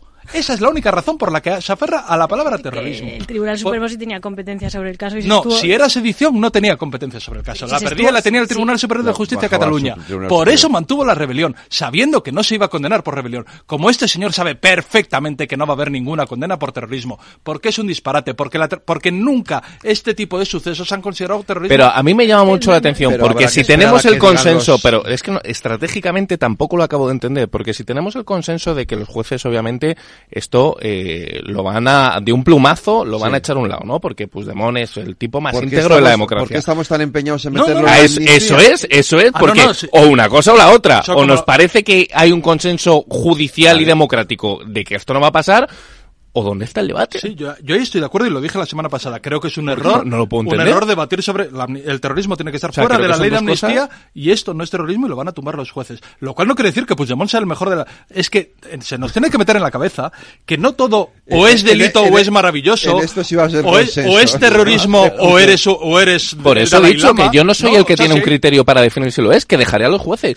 Y si un juez dice que sí o dice que no, pues aceptaré su opinión. Pero lo que es absurdo, efectivamente, es que. Pero no le voy a, no le voy con, previa, de manera preventiva, como estamos viendo en la tribuna oradores del Congreso de los Diputados, o peor aún, como estamos viendo a, miembros de este gobierno criticar con nombre y apellido a los jueces. es que yo no lo voy a hacer y no lo hago como ciudadano. Entonces exijo a mis responsables públicos que tampoco lo hagan, por una cuestión de decencia democrática. Porque nos cargamos esto, nos cargamos el sistema, nos cargamos la arquitectura constitucional. Y si no lo consintieron y no lo lograron aquellos que lo intentaron en su momento, hombre, pues tengamos un poco de ética y de moral, no lo hagamos nosotros. A los jueces se les ha venido criticando siempre, también desde el gobierno, ¿eh? También desde el gobierno. Pues mira, Hugo, yo no te he escuchado a ti nunca en la tribuna de oradores criticar a un juez con nombre y apellido. Porque no, porque no. Porque no es tu estilo, pues, pues, no, no, pues, no, pues critiquemos en el estilo de otro. coño, desde la tribuna de oradores no, aquí lo he, sido un poquito contundente. Eh, eh, y no sé si a lo mejor desde la tribuna de oradores eh, tendría que revisar. Con nombre y apellidos, no, Hugo, como te está diciendo. Habrá sido generalista. Yo es que también tengo una figura retórica que todavía no os habéis dado cuenta que a veces me invento los nombres. Con, nombre y apellidos no se ha criticado a jueces hasta que ha llegado el tema de la amnistía y hasta que Junts ha vuelto a coger fuerza. La rueda de prensa de, ¿Tú no te acuerdas de la rueda no de esta manera, no de esta manera. La rueda de prensa de Mariano Rajoy con, todos, los altos cargos del Partido Popular diciendo que, que, era, que el caso Gürtel era un, un caso contra el Partido Popular porque no ataque a los jueces.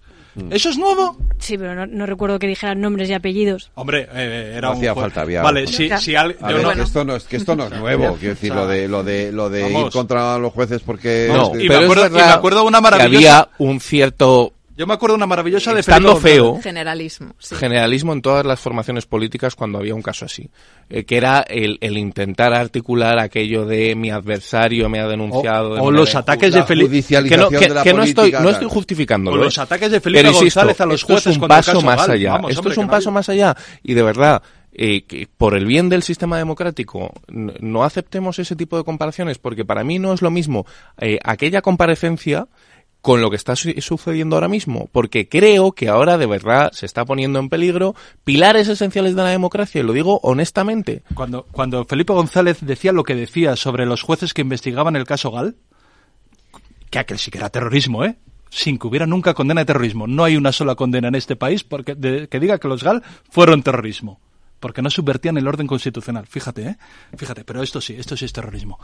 Eh, Hemos avanzado un poquito. Y, ¿eh? las, eh, sí, afortunadamente. Por eso digo, Felipe González, en cambio, no. Y Felipe González ahí, vamos, lo que decía de los jueces no está escrito acompañando a los condenados por terrorismo a la cárcel. En este país se ha hablado de los jueces siempre, siempre. Y no está mal. Lo que está mal o bien es lo que se diga. Pero hablar de los jueces, claro que se puede opinar. es, un poder del Estado democrático. y los poderes del Estado democrático están sometidos a, a, crítica. A escrutinio.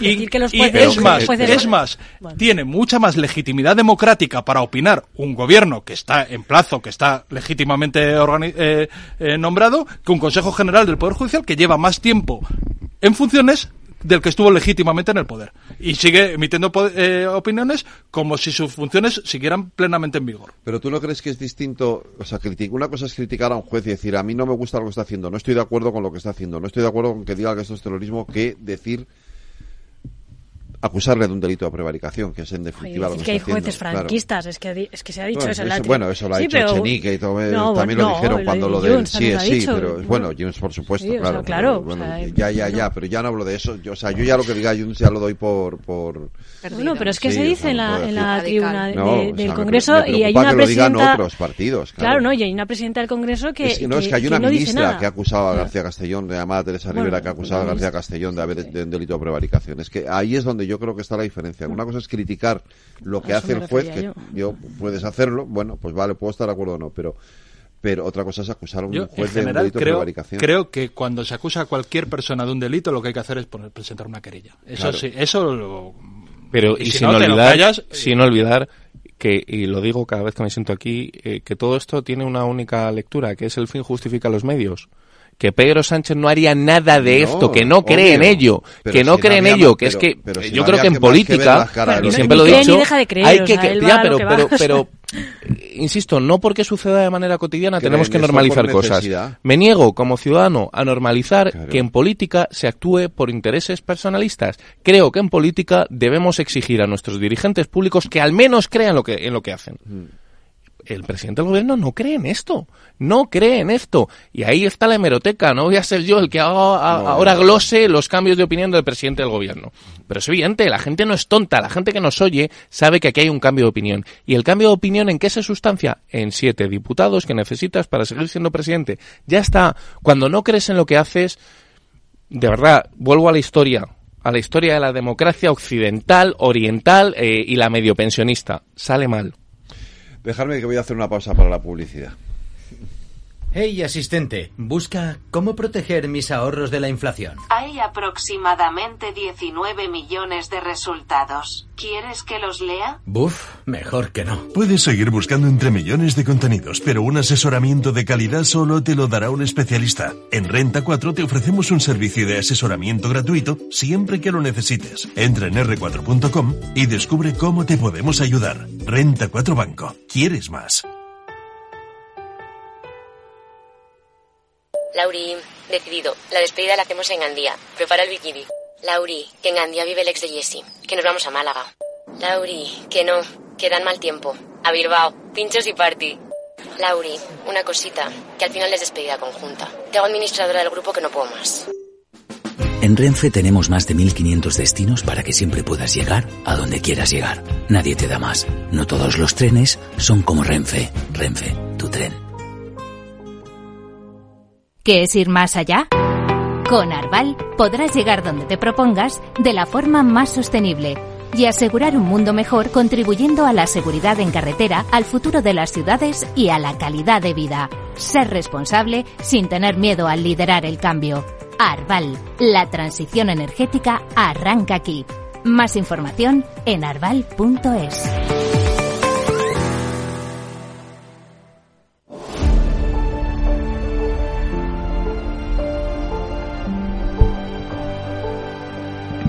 Bueno, venga, os leo esto, que veo que os gusta. Dice Rocío Monasterio. Ah, eh, la historia es, se les pongo en antecedentes a nuestros oyentes, que eh, hoy se ha visto claramente como Rocío Monasterio pulsaba el botón de un diputado, eh, de, bueno, de un no, diputado, porque es un ausente, es un dimisionario, del grupo Vox, que el, el, grupo todavía no ha sustituido por el nuevo diputado y por lo tanto ese asiento está vacío, ese escaño está vacío, ahora no es de nadie y entonces se ve como Rocío Monasterio pulsa el botón de ese escaño y, y se cuenta en la votación, ¿no? Entonces dice, entonces esto ha montado una polémica y, y, y, entonces escribe Rocío Monasterio en la, en su red social, en la red social, en X, dice, algunos se ponen muy nerviositos cuando preguntamos por inmigración ilegal y cambian historias. Avisamos al presidente Osorio de que no podíamos apagar el escaño del diputado ausente y eso es exactamente en lo que, eh, lo, es lo que intentamos hacer, apagarlo. Ya no saben qué inventar para atacarnos. Entonces le responde eh, Enrique Osorio, que es el presidente del Parlamento de la Asamblea, y le dice, usted es diputada en la Asamblea de Madrid desde hace cinco años y sabe perfectamente que en las votaciones no se apaga nada. Simplemente se aprietan dos botones, los que están en el escaño de cada uno. Esto recuerdo, Hugo, que tuvo una sanción enorme, recordabas tú antes fuera del micrófono, a Carlos Iturgaiz en el Parlamento Vasco por hacer algo parecido. Le expulsaron un mes eh, del Parlamento Vasco, que es lo que más Madrid hemos registrado esa tarde un escrito pidiendo eh, porque además el reglamento dice que para sancionar a algún diputado que incumpla sus deberes eh, lo tiene que denunciar otro diputado o un grupo parlamentario, pues eso hemos hecho. Y, además, bueno, esta tarde yo me he estado leyendo la sentencia del Constitucional de aquel caso y se ajusta como un calcetín al caso de Rocío Monasterio. Primero que es que eh, Rocío Monasterio hoy ha mentido por la mañana en la Junta de Portavoces. Han dicho como que el único error fue que eh, habían pulsado el botón de presencia por error. Eso es un error bastante grave. Pero bueno, podría ser un error. Pero claro, el problema es que ha tenido la mala suerte de que el montaje que se publicó del, del pleno en directo la pilló a ella poniendo el voto de, de, eso, de un escaño que no existe. Digamos, yo pongo yo toda la tarde poniendo el mismo ejemplo. Más Madrid tiene 27 diputados. Es como si un diputado nuestro cogiera a votar a donde no hay ningún diputado y tuviéramos 28, votos. ¿no? Oye, eso es un fraude muy grave. Si esto lo hace un ciudadano el día de las elecciones intenta meter dos papeletas, es un delito grave. Un delito grave. Entonces, bueno, eh, que esta señora deje de tomarnos el pelo. Ha dicho que era una cuestión de tecnología ostras, que esta señora dice que es, bueno, no está muy claro todo, ¿no? Pero dice que es arquitecta. eh, como para fiarse de un edificio que construya una señora que no sabe, que le parece un problema tecnológico muy gordo, saber que tiene que pulsar los botoncitos de su asiento y no del asiento del señor que acaba de dimitir, después de cinco años. ¿eh? Obviamente esto es irónico porque no se lo cree nadie. Ha intentado hacer un fraude, la han pillado. Y como dice ella, la gente que, cumple, que incumple la legalidad hay que expulsarla.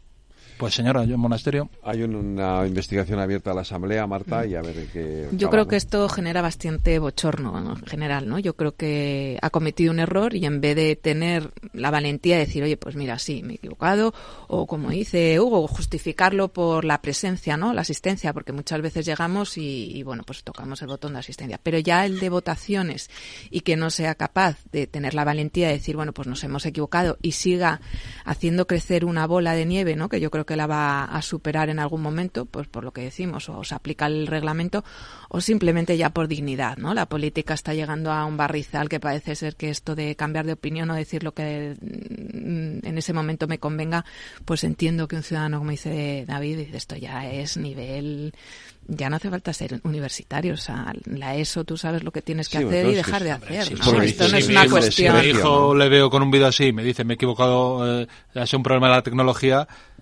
este fin de semana no juega la consola, o sea, esto está claro, o sea, no, pero por tomarme por idiota, o sea, no ya por... Sobre todo porque es un desprecio a los ciudadanos, creo. Y a la casa, a la institución, y más que venga un poco de un partido que siempre se pone muy digno en según qué cuestiones. También por rizar el rizo ya que lo sume con inmigración, el intentar... es que es como ya, es como, sí, muy denigrante. No sé si es que era el debate o qué, mm, Es que es el monotema, es el monotema.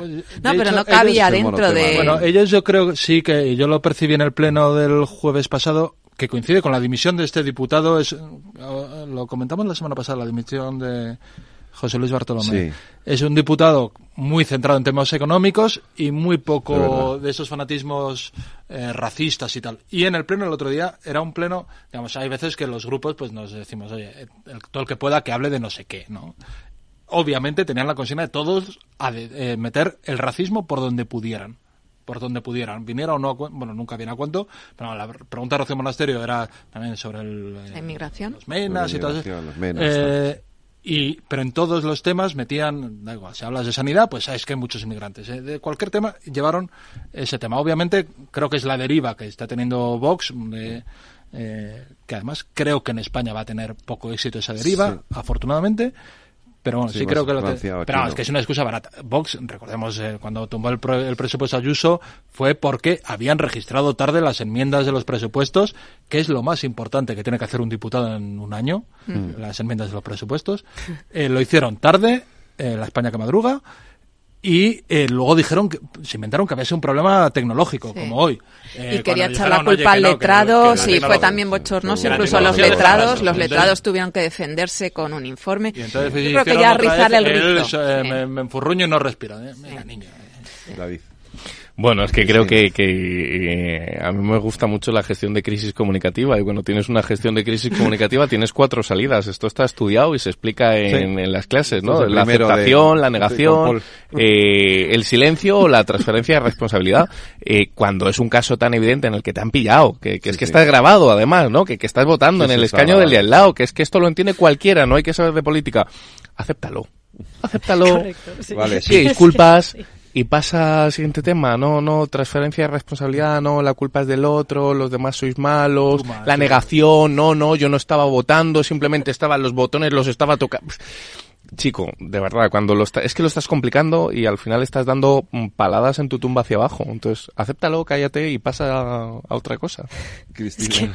yo, o sea, perdón, es que, me, es que ya me reía porque es que, es que me parece ya que roza lo infantil de verdad. O sea, que ya llega a un nivel, eh, mira, un poco lo que estabais diciendo, ¿no? O sea, te han pillado, pues pide perdón y, y si cuela lo del perdón, pues vale. Y si no, que se aplique el reglamento. Pero es que llega un momento en que, que no, que no se puede maltratar de esa manera a las instituciones y, y faltar el respeto a los ciudadanos de esa manera. Es que Estos berrinches victimistas, de todas formas, son muy típicos de, de, los extremos, ¿no? de los dos extremos, de los muy, muy extremos, ¿no? Luego en Podemos vemos cosas parecidas también a veces. Sí, pero... ¿Eh? Todos contra mí, ¿no? Sí, sí. Lo que, lo que, pasa es que es un poco... O sea, que en este caso... Eh, el, infantilismo no es solo ya la excusa. Si veis, el, si veis el vídeo, hay un momento... O sea, ella lo hace solo. Yo creo que cualquier otro diputado, o sea, que en Vox no todos son así. O sea, que hay algunos, yo que sé, que hay...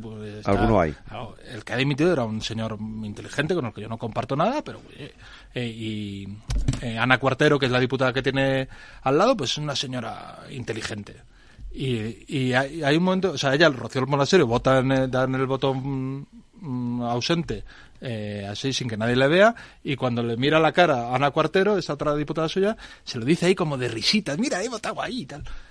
O sea, es, es una cosa que, en, eh, serio, que es de, niño mal educado eh, y poco más pues, bueno pues es de no tomarse en serio las instituciones y de gente y de gente a la que les han consentido los caprichos también toda la vida eh, entonces esta señora lleva su trayectoria previa también es de saltarse la ley a la torera en general. Pues ha pensado que aquí sí que, de verdad yo creo que, la sociedad entiende que la gente se equivoca es, es humano. Todos nos equivocamos y está en la equivocación por eso la gente acepta hasta los jueces acepta oye aquí tenemos un emérito que se equivocó se disculpó y lo dijo públicamente y, pasó la historia ¿no? y luego siguió equivocándose más pero pero la gente lo acepta la gente lo acepta eh, normalmente la gente lo acepta.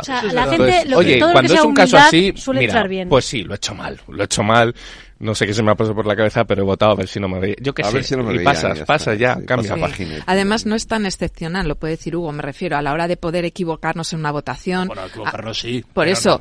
No, no, no, esperar, esperar. Estoy diciendo que, que la responsabilidad de diputado en todo momento somos conscientes porque en algún momento también hemos visto como el compañero ha podido equivocarse el sí, no, porque no ves él. O sea, somos conscientes de que la votación es muy importante. También somos conscientes de que hay plenos, ahora ya no tanto, pero había plenos de 10, 12 horas. Pero es este acto es em, proactivo, no es de otra manera reactivo de me he despistado, no he visto bien el número. Este es proactivo, es decir, ella ha hecho el esfuerzo de hacer algo que es como, bueno, pues una vez que te han pillado y que es grave, mm, lo que decimos, yo creo que es más, más digno, más valiente decir, oye, me he equivocado, es posible que podrías cortar ahí la transmisión, pero desde luego ha generado una bola de nieve que no. Y luego que no sea en el momento, que a lo mejor en otro momento Vox hacía aprietas las filas y se ponía todo el mundo detrás del Monasterio. Sospecho que esta vez no. Sí, que, va a pasar un poco. ¿Os creéis la encuesta del CIS para Galicia? No, directamente no. Además, yo he estado en Orense, estuvimos en unas jornadas, eh, la sensación es bastante positiva. Sabéis que el perfil de Rueda también es un perfil bastante agradable, amable, se mueve bien por, por las calles de Galicia y, de hecho, el tiempo que le ha dado, pues, una gestión interesante. En la parte de sanidad también tiene muy buenos datos. Yo, yo desde luego, no me creo el CIS. Y, también os digo, incluso viendo el CIS e intentando creérnoslo, activará mucho y motivará mucho más al Partido Popular y desde luego, como no es verano y no están de vacaciones, seguro que conseguiremos la mayoría absoluta. Cristina, venga. Ah, no, yo creo que, que, la participación sí que va a ser eh, fundamental en este caso. Yo creo que sí, va a favorecer eh, al Partido Popular. Eh, y bueno, mm, estamos asistiendo en los las últimas elecciones al tema de que quien gana las elecciones no es el que gobierna. Entonces también es verdad. Es que en este caso. por eso lo digo, por eso lo digo, porque, porque si esa puede ser la situación, eh, la participación es fundamental. Es que aquí si el PP no tiene mayoría absoluta no gobierna. Por eso, por eso. Puede ganar, pero no gobernar, eso es obvio. Totalmente. En demoscopia uno puede fallar o puede acertar, pero, pero se le presupone profesionalidad. Eh, lo peor que tiene el CIS es que se ha cargado su profesionalidad en los últimos años y su credibilidad. Por lo tanto, eh, yo no sé si va a acertar o no, no sé si esta encuesta es adecuada o no, no, no tengo la bola de cristal y hoy en día en política me creo cualquier cosa eh, y no lo sé. Pero es verdad que es la única que apunta en una dirección concreta que es que el Partido Popular no suma una mayoría absoluta. Hay encuestas que dicen una mayoría absoluta más holgada, menos holgada, más ajustada, pero todas hay una especie de consenso generalizado de mayoría absoluta del PP. Cuando la única eh, que no da esa mayoría absoluta es el CIS, pues una vez más uno tiende a casi que, que no voy a decir que despreciarla, la, parte alta de pero, pero sí, pero no parece muy fiable. Eh, dicho lo cual, yo sostengo lo que digo también siempre y, es el mismo argumento. Las mayorías absolutas son muy difíciles. Sí, sí. En cualquier escenario, en cualquier situación. Eh, son un animal poco habitual en la política española. Eh, siempre que digo esto, Hugo me dice que no, que no es así, que es más habitual de lo que creemos. pero creo que, que, una mayoría absoluta a nivel autonómico, a, nivel local se dan más, pero a nivel autonómico o a nivel nacional, es muy complicado, es muy complicado. Son, son elementos eh, muy extraños de ver en la vida pública y otra mayoría absoluta más, pues, pues es que sería una auténtica proeza del Partido Popular. Es que si no tienen esa mayoría absoluta, es que no gobierna. No gobierna, no, gobierna, no, pero aquí el planteamiento es en, en qué falla la socialdemocracia para estar tan mal en Galicia, porque eh, en Galicia lo que sí que te dicen todas las encuestas hasta el FIS es, aquí esto es muy claro, o es una mayoría absoluta del Partido Popular, o el siguiente que tiene opciones es el, nacionalismo, el nacionalismo gallego. Un nacionalismo que dice abiertamente, no lo digo yo, lo dicen ellos abiertamente, mi espejo es Bildu en el País Vasco y los independentistas en Cataluña. Oye, ¿qué pasa en Galicia para que la socialdemocracia clásica europea eh, esté tan mal electoralmente? ¿Qué pasa en Galicia? No, bueno, primero de las encuestas, yo no, no tengo, o sea, creo que últimamente creerse alguna encuesta en concreto tiene mucho del verbo que he utilizado, creerse. Es una cuestión bastante de fe. De fe.